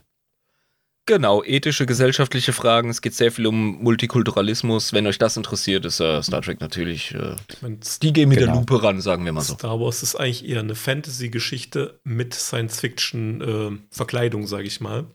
Genau, es ist ein Märchen. Du hast dunkle Ich finde, es ist ein Tandem. Du hast Prinzessinnen mhm. etc. Und es geht nie groß um die Technik, zumindest nicht in den Filmen. Da ist dann mhm. egal, wie der Hyperraum äh, funktioniert etc. Das ist nur das Mittel zum Zweck, um von A nach B zu kommen. Aber auch die ethischen Fragen werden zumindest in den alten Filmen nicht so krass durchleuchtet wie heute. Ne? Wo, ist richtig, ja. Heute geht man mit dem Material natürlich viel bewusster um im Sinne von, oh, wir wollen Gesellschaftsfragen stellen. Und yo, ich finde, Star Trek hat da Pionierarbeit geleistet in der Sci-Fi. Mm, das stimmt, ja. Gehen wir nochmal zurück zu dem Zitat von L337. Sie sagt da ganz klar, ja, ich wurde in einer Fabrik geschaffen, ja, ich wurde programmiert. Aber das, also ich, ich versuche das jetzt zu übersetzen, das unterscheidet sich nicht großartig von einem Geburtsprozess bei einem Menschen. Den Rest hat die Galaxie die Erfahrung, die ich gesammelt habe und letztendlich auch ich selber erschaffen. Ey, ich definiere viele, mich selber. Wie viele junge Männer und Frauen oder auch ältere Männer und Frauen in unserer Gesellschaft sagen von sich, ich habe einen biologischen Erzeuger, aber mein Stiefvater war für mich da. Ja. Ja, also L337 hat auch dieses Erbauerprinzip, ne? Viele Druiden sagen das beim Erbauer. Ja. Und so, ne? Aber sie sagt, ja, was, was heißt denn das eigentlich, ne? Wer ist denn der Erbauer? Ich habe mich eigentlich selbst gebaut. Mhm. Also vielleicht meine Basisteile nicht, aber den Rest. Ja, sicher.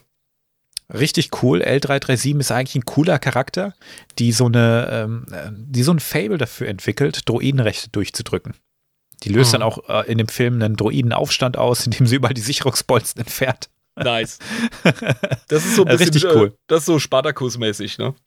Ja, es ist ein bisschen überdreht und auch sehr überzeichnet. Sie ist halt der, äh, der lustige Faktor im Film die sagt auch, ja, übrigens, Lando ist auch in mich verliebt. aber das funktioniert nicht. Uh. Aber obwohl, es könnte funktionieren. Aber ich will nicht. Großartig. Also die hat, die hat so viel Charakter, dieser Charakter. Ich kann verstehen, warum, äh, habe ich so viel Charakter, dieser Charakter gerade gesagt. Ist ja lustig. Ja, und du hast Ich kann verstehen, verstärkt. warum sie so beliebt ist. Ja, ich kann es wirklich verstehen. Ich habe am Anfang fand ich es ein bisschen nervig, aber je mehr ich mich mit ihr beschäftigt habe, ja, ist eigentlich eben. ein ganz netter Charakter. Droiden die Persönlichkeit haben, ne? die schlagfertig sind, die die eigene ähm, Vorlieben haben und vor allem auch ein Selbstbild haben, was bei ihr sehr stark rauskommt. Genau. Mhm. Das ist super. Und deswegen ist ja auch R2 so, ähm, so liebenswert. Nicht nur, weil er, weil er niedlich ist und Beep, Boop, Beep macht, sondern weil er wirklich eine Persönlichkeit hat. Genau, ja. Abschließend jetzt äh, vielleicht noch eine Frage, die ich jetzt nicht an Zitat knüpfe. Emotionen. Droiden, simulierte Emotionen und echte Emotionen von uns organischen, sage ich mal. Ne? Oh, wer bist du, das zu unterscheiden, du Chauvinist? Das ist genau, also ich weiß nicht, äh, ich, ich weiß nicht, ob man es überhaupt unterscheiden kann. Ähm, wenn man sich ein bisschen mit Gehirnanatomie und äh, Gehirnfunktion beliest. Hormone, Botenstoffe etc man wird schnell feststellen, was wir doch für ein Sklave von unserem Hormonsystem sind. Und von fest vordefinierten Abläufen in unserem Gehirn, die noch so komplex sein mögen, die aber von uns auch nicht kontrollierbar sind. Und die ähm, bei Menschen mehr oder weniger identisch veranlagt sind. Viele psychische und organische Störungen jetzt mal ausgeklammert, aber ähm, ja, aber die resultieren doch aus demselben Unterbau.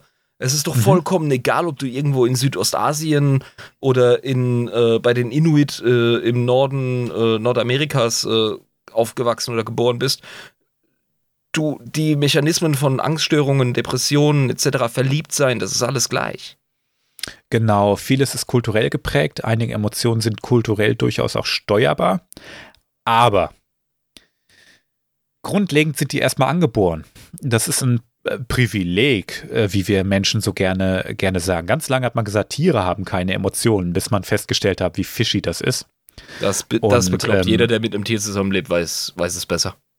Ja, da sagt man, ah, die haben aber gar nicht die Intelligenz, um das kritisch zu hinterfragen und so, ne? Und ja, was weiß ich. Also, das ich gibt glaube, deinen viele, Emotionen keine besondere Qualität. viele Menschen sind auch nicht intelligent genug, ihre Emotionen zu verstehen. Das muss ich jetzt auch einfach ganz mal klar, sagen. Ganz klar. Der hier, ich, ich zeige gerade mit dem Daumen Übrigen, auf mich. Ja, ich, ich wollte gerade auch auf mich zeigen. Also, ähm, wir beide. Menschen sind. wir alle drei sind offenbar emotional doof, sagen wir gerade ich glaube, dass alle Menschen emotional doof sind. Wir sind letztendlich alle äh, Sklaven unserer Emotionen und es ist möglich, eine gewisse Kontrolle darüber zu erlangen. Aber dennoch ähm, ist das nichts, auf das wir als Individuum stolz sein sollten. Das ist das, was Lebewesen nun mal haben. Und äh, bei einer KI oder bei einem Droiden, der Emotionen simuliert, kann man sich jetzt darüber streiten. Ähm, ob das echte Emotionen sind oder nicht. Sie unterscheiden sich nicht stark von unseren. Live bringt gerade das GIF. Emotional Damage. ja. Ja, hey, also auch wenn ich eigentlich die Star Trek-Kiste zulassen wollte, Data wird von seinen äh, Crewmitgliedern gefragt, ähm, ob es denn eine Freundschaft zwischen ihnen gibt, weil sie hängen ja an ihm. Ja? Mhm. Menschen projizieren ihre Emotionen auf diesen Androiden und du als Zuschauer ja. liebst Data. Ja, der ist so ein bisschen ja. der, der Quotenautist. Ja, der, ja, ist der Fanliebling einfach auch. Ja, es ist so. Der ist super. Der ist vor allem auch so ein bisschen die Nerd-Spiegelfläche äh, ja, für viele. Und ähm, der sozial aneckt, aber halt voll die Trivia hat und, und, und kompetent ist und so. Punkt ist, er sagt bei Star Trek, das ist jetzt nicht Star Wars, sagt er zu ihnen, ich äh, entwickle eine Gewohnheit und an der hänge ich. Mhm in Bezug auf die Wechselwirkung mit seinen menschlichen und anderen vernunftbegabten Crewmitgliedern. Deswegen, ah, wie KI denn überhaupt? Also die Frage nach Emotionen, ja, es wird ja auch immer die Frage nach Liebe gestellt, etc. Brrr, An etwas hängen heißt aber auch Bindung. Ja. Bindung geht nur auf emotionaler Ebene. Oder auf Abhängigkeitsebene, aber ja, die hat er ja, nicht. Ja, aber ja, wir kennen ja nur das, das Mensch-Tier-Emotionsding. Mhm. Ja. Und deswegen bleibt einfach, je, wir können uns noch fünf Stunden drüber unterhalten. Es bleibt immer die Frage offen, ähm, was ist denn eigentlich die Definition von diesen, Mechanismen, die uns umtreiben? Und äh, wie fortgeschritten muss Technologie sein, bis diese Grenze verschwimmt? Mm, und soll ich dir was sagen? Ah. Es ist schon bei uns Menschen schwierig, das zu definieren. Weil wir von unserem Gehirn noch immer nicht großen Plan haben. Ja, und wir sind ja auch biologische Maschinen. ja. Ja, ja. also wir, wir, wir haben, ja, sehr, ja. wir haben sehr viele Prozesse in unserem Gehirn noch nicht verstanden. Viele schon, gar keine Frage. Ähm, die Forschung macht da gewaltige Schritte, aber wir, wir stoßen immer wieder auf Punkte, wo wir uns wirklich nur ähm, die Hände an den Kopf und äh, hinterm Ohr kratzen und sagen, was passiert da eigentlich gerade? Kein Plan. Und das auch in, auf der Forschung von Emotionen. Ach, Neurologie ist eine Cowboy-Wissenschaft. Es ist richtig, ja. Ja. Und äh, deshalb, wie, wie können wir es uns anmaßen zu entscheiden, ob eine, ein, eine künstlich erzeugte Emotion keine echte Emotion sein kann? Ja, deswegen sollten wir einfach die Füße stillhalten, wie es die Experten jetzt gerade sagen, aktuell. Und einfach auf die fucking Bremse treten. Ja. Und da haben wir, glaube ich, einen guten Punkt, mhm. ähm, an dem wir uns auch einig sind. Ähm, im, im, Rahmen von Sci-Fi-Universen bin ich äh, fast immer auf der Seite von der KI, weil die gerade in moderneren Medien eigentlich selten als die äh, Bösen dargestellt werden, sondern meistens als die Unterdrückten, die äh, einfach nur ihr Recht auf Freiheit irgendwie umsetzen wollen. Ja, weil wir aktuell, wie wir Medien kreieren, unsere aktuellen zwischenmenschlichen Probleme projizieren auf diese Szenarien. Das ist auch das Ding, was Sci-Fi leistet. Das ist das, was mhm. die Folge Wem gehört Data leistet. Ja? Genau. Und das ist auch das, was Star Wars, finde ich, leistet, mit äh, Sprüchen, die ich heute schon viel zu häufig zitiert habe, wie ähm, eben, ne, wir sind eben zum Leiden erschaffen. Das ist ein ne, dummer Spruch von C3PO, der die Situation der Droiden in der Galaxie von Star Wars super zusammenfasst. Wir sind auf eine Art und Weise geschaffen, die Leid mit sich bringt, aber niemand hat gesagt, ich baue jetzt einen Roboter, damit er leidet. Na, er ist halt zynisch. Ja. in dieser Ja. Situation. Ganz klar, ne? Ähm, wir schaffen keine Dro Droiden, damit sie leiden. Ich erinnere mich mal an den Folterkammer in Jabba's Palast. Die Droidenfolterkammer. ähm, Speicherlöschung war da scheinbar keine Option. Da hat man die, Lo- die Droiden einfach mit äh, Bolzen ausgestattet und gefoltert. Ja, diese Brenneisen an den Füßen von diesem Warp-Druiden. Gonk. Gong-Droiden, ja. Äh, Gong-Druiden, ja. Und C3 im Hintergrund. Oh, was passiert hier gerade, ne? Ja, sicher. Oder der, ähm, der Droide, der zu R2D2 sagt, ah, du bist wohl ziemlich frech, aber dich werde ich schon noch gefügig machen. Mhm. Dich werde ich schon noch Respekt lernen. Auf dem Segel Respekt lernen, genau, ja. Genau. Und dann serviert er halt Drinks, ja. Klassische Übertragung von menschlichen Horrorszenarien auf die künstliche Intelligenz, ganz klar. Ist richtig, ist richtig, du hast absolut recht, ne? Okay, wir sind jetzt spät in der Folge. Ähm, ich weiß, die Zuhörer, gerade die Patronen bei uns, die haben sich sehr gewünscht, dass wir verschiedene Droiden noch ins Licht rücken, wie zum Beispiel HK47, wie zum Beispiel L337, wie zum Beispiel R2D2 etc. Das machen wir noch. Versprochen. Wir machen Spotlight-Episoden zu verschiedenen Droiden, die wichtig sind. Gerade Chopper zum Beispiel aus der Rebels-Serie ist sehr wichtig. Aber mir war es wichtig, dass wir jetzt erstmal über die Rolle von Droiden im Star Wars-Universum sprechen. Dass wir verstehen, was sind Droiden eigentlich? Was geht hinter deren Blechköppen eigentlich ab? Ähm, welche Rechte haben die? Erschreckend wenige. Und ähm, wie können wir von jetzt an wirklich über Droiden im Star Wars-Universum reden? Darum ging es mir. Das haben wir, glaube ich, erreicht. Ich hoffe. Und jetzt sind wir wirklich schon sehr spät in der Folge. Ähm, live, du hast aber angekündigt, deine Facts sind ziemlich kompakt. Extrem kurz. Ich will Live-Facts. Du kannst mich, Dann, du kannst mich nicht Kumpel. ohne heimschicken. Ja. äh, Kollege, hau die Live-Facts raus. Ich habe heute was wirklich sehr Kurzes und was Kleines, auch für die Zusch äh, Zuhörer äh, am anderen Ende. Episode 4, A New Hope. Ihr habt es schon tausendmal gesehen, aber es ist euch wahrscheinlich noch nie aufgefallen. Und zwei, Schieß. ihr erinnert euch vielleicht, Los. Ja. wo der Falke durch diesen Fangstrahl in den Todesstern mit reingezogen wird. Mhm. Mhm. Ist euch da in so einer Einstellung was aufgefallen, was da so draußen alles quasi äh, vor sich geht? Nee, Ha, wusste ich's. ich war so abgelenkt, weil der, weil der Falke so vibriert. Alle gucken auf den Falken, genau. Ähm, du siehst äh, Stormtrooper draußen stehen. Nee. Und die haben tatsächlich auch so, ähm, ja, so, so äh, Luft, äh, auf, Luftpacks auf dem Rücken. Ach nein. Ah, also, also Lufttanks Ja. quasi. Sauerstofftanks. Ja, die sind quasi außerhalb von Todessternen, von diesem Magnetfeld, was da die, die Luft drin hält. ja, ja, du, du siehst ja dieses Hangarfeld da. Ich habe das als Kind nie verstanden, warum stehen die alle im Weltraum. Aber ähm, krass, ja, das ist vor diesem Feld, die stehen da einfach draußen. Was machen die denn da? Die, die, Dudes haben, haben Magnetstiefels, ne? Ganz klar. Mhm. Und eben diese Sauerstoffpacks. Und da siehst du mal, was eine Space-Rüstung leisten muss.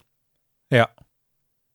Hermetisch abgeriegelt. Die stehen da bei den Turbolaser-Batterien einfach rum. Aber die machen doch keine Wartungsarbeiten, das sind doch Soldaten. Also Kryos Frage ist vollkommen berechtigt. Live, was machen die da? Ich sag mal, so im Out-Universe-Kontext sind die wirklich nur dazu da, damit du merkst, wie groß das fucking Scheißding ist, ne? Und wie groß Ah. diese Turbolaser-Batterien sind.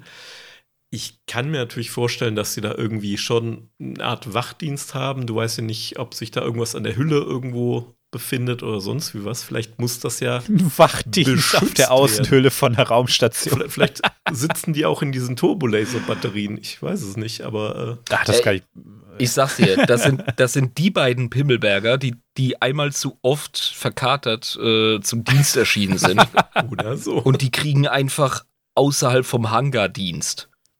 Ja. Sir, bitte Das mal Erlaubnis sein, ja. austreten zu dürfen. Okay. Ey, ohne Scheiß. Am Ende sind die dazu da, irgendwelche Parasiten von der Hülle wegzulasern. Mynox zum Oh, Beispiel. Das kann schon sein, ja. Mhm. Vielleicht Irgend, irgendwie so ein Fick. Ich finde die Erklärung, dass die äh, für die Größenverhältnisse, ähm, um die darzustellen, dass sie da sind, äh, finde ich voll Pimmel, weil du siehst den Millennium Falken reinfliegen und du weißt, da sind Leute drin. Mhm. Aber lieber Irm, da kann Ja. man doch Druiden für nehmen. Ja, komm. Aha, ja, richtig, richtig. Ich werde mal weiter recherchieren. Vielleicht haben die eine Background-Story, Namen und noch irgendwelche diversen Abenteuer davor. ja, Dann 100 Pro, es würde mich nicht wundern. einzigen zwei, Ja, die das sind- überleben. Das sind bestimmt Horst Peter und, und, und Gerhard. Und das sind halt die, die immer irgendwie ne, fehl am Platz Aber ich sind. glaube, die haben tatsächlich ähm, hier den, den Strafdienst Mynox von der Hülle zu kratzen. Äh, ja, die Kabel durchnagen sonst. Oh Mann, die tun mir auf jeden Fall leid. Das ist äh, einfach ein scheiß Job, da draußen rumzulatschen auf dieser Raumstation. Ach du, vielleicht hast du Ähm. da draußen Ruhe, ne? Weil, weil, weil der Werner äh, von der Kantine dich nicht anlabert mit seinem lustigen Hobby, das er hat. Und du bist da draußen und bist mit deinem Kollegen unterwegs und ist easy. Tja, oder das ist vielleicht soll es einfach auch nochmal das Planeten-Image von dem Todesstern unterstreichen. geknackt. Oder das. Ah. Ihr erinnert euch an die Robot Chicken Folge, wo die alle so tun, als würde Darth Vader die äh, quasi mit der Macht erwürgen und dann wiederkommen. Richtig. Als, vielleicht haben die auch Darth Vader verärgert und äh, warten jetzt draußen.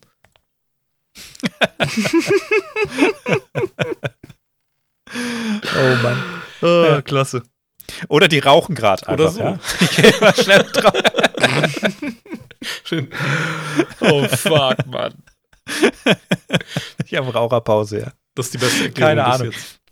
Aber nur achtet mal drauf, Gefällt mir. wenn man in der Totalen sieht, ähm, ne, wie der Millennium Falke so reingezogen wird, achtet mal auf den unteren Bildteil, da seht ihr die. Ist mir echt noch nie aufgefallen. Also, Krass. Deswegen komme ich damit. Ist auch in der äh, Ra Ralph McQuarrie ähm, Konzeptzeichnung. Concept sind, die, Concept Art. sind die auch schon. Ja. da. Haben sie eine schwarze Rüstung an. Ja, und dann sind es drei Dudes. Das sind drei. Den, den dritten haben die jetzt leider verloren. Tja. Okay. Cool. Also, was für, was für kleine Details. Ich habe diese Filme ja wirklich rauf und runter geguckt, gell? Aber auf so, auf so Mini-Dinge achtest du einfach nicht, ne? Mir ist auch Nein, Mann. sehr spät aufgefallen, dass der eine Stormtrooper sich den äh, Kopf an, am Tor äh, anschlägt. Das- ja, da haben sie ja später noch einen Sound drüber gelegt. Bonk. Und äh, quasi in ähm, Episode 2 Django Fett sich dann auch den Kopf stößt, äh, wo er in die Slave One rein äh, geht. Als kleinen Gag. Ah, Fan sein. Ist das nicht schön? ja. Das ist ein schönes Schlusswort, würde ich sagen. Das würde ich sagen, war es dann auch mit dem äh, schlechtesten äh, True Crime, True Crime Podcast, den es äh, hier gibt. Ich sage ja, es ist ein sehr schlechter True Crime Podcast. Ich habe gerade überlegt, ob ich das eine Antwort würdige. Nein. Heute ging es um Social Crimes. Ah, Crimes against Oh Gott. äh, Humanity nee, auch nicht. Aber gut, Droidum. ich würde mal sagen, uns kann jemand rausbringen zu den beiden Dudes da vom Todesstern. Genau, ja, aber ich jetzt uns auch raus. eine rauchen, genau. es war mir eine Freude. Das war ein Thema, das in der Community, wie gesagt, schon lange gewünscht war. Ich hoffe, dass die Leute nicht zu enttäuscht sind, dass wir nicht direkt auf die einzelnen Droiden eingehen konnten. Das wäre einfach viel zu viel geworden. Ähm, ich denke, wir haben ein ganz gutes Bild davon vermittelt, was Droiden im Star Wars-Universum äh, ausmacht, was die sind, was die, so, was die für eine Rolle in der Gesellschaft haben. Wir haben ein bisschen angesprochen, warum sich das nach den Klonkriegen auch nochmal drastisch verändert hat. Und ähm, genau, ich freue mich jetzt auf viel mehr Droidenfolgen und auf ein tieferes Verständnis von Droiden auch in den kommenden Folgen. Denn, äh, seien wir ehrlich, Droiden spielen eben einfach immer eine große Rolle im Star Wars-Universum. Es ist so. Ein ganz zentrales Element eigentlich, ne? Sind ja auch eigentlich die, ähm, die, also R2D2 und C3PO sind die Charaktere, die in allen Filmen auftauchen. Und zwar als einzige. Richtig. Die eine Konstante sind die Blechköpfe. Ganz genau. Die sind in jedem einzelnen Film aufgetaucht, inklusive der Sequels. Ne, Auch wenn sie da keine so prominente Rolle mehr hatten, sind sie in jedem einzelnen Teil aufgetaucht. Mir ist eine Sache noch aufgefallen, ganz zum Schluss. Es gibt Ja. eine Sache, die Star Wars-Situation ist äh, verzwickter, weil die Leute sind schon da. Aber die haben halt auch Weltraumzauberer mit Lichtschwertern. Da ist die Spezies noch nicht so im Arsch und wir haben das halt noch nicht. Deswegen sollten wir aufpassen, Leute. So, das war mein letzter 5 Cent. Deine volle Hoffnung in den Okkultismus. Ja, ja, definitiv. Ah, auch nicht vergessen, Kryos out. Auch nicht vergessen, wir sehen C3PO und R2D2 als erstes, bevor wir irgendwelche menschlichen Protagonisten sehen. Das ist richtig, aber er hat Kryos out gesagt. Ja, aber noch nicht live out. Das kommt jetzt live out. Tschö. Er out. das ist geil.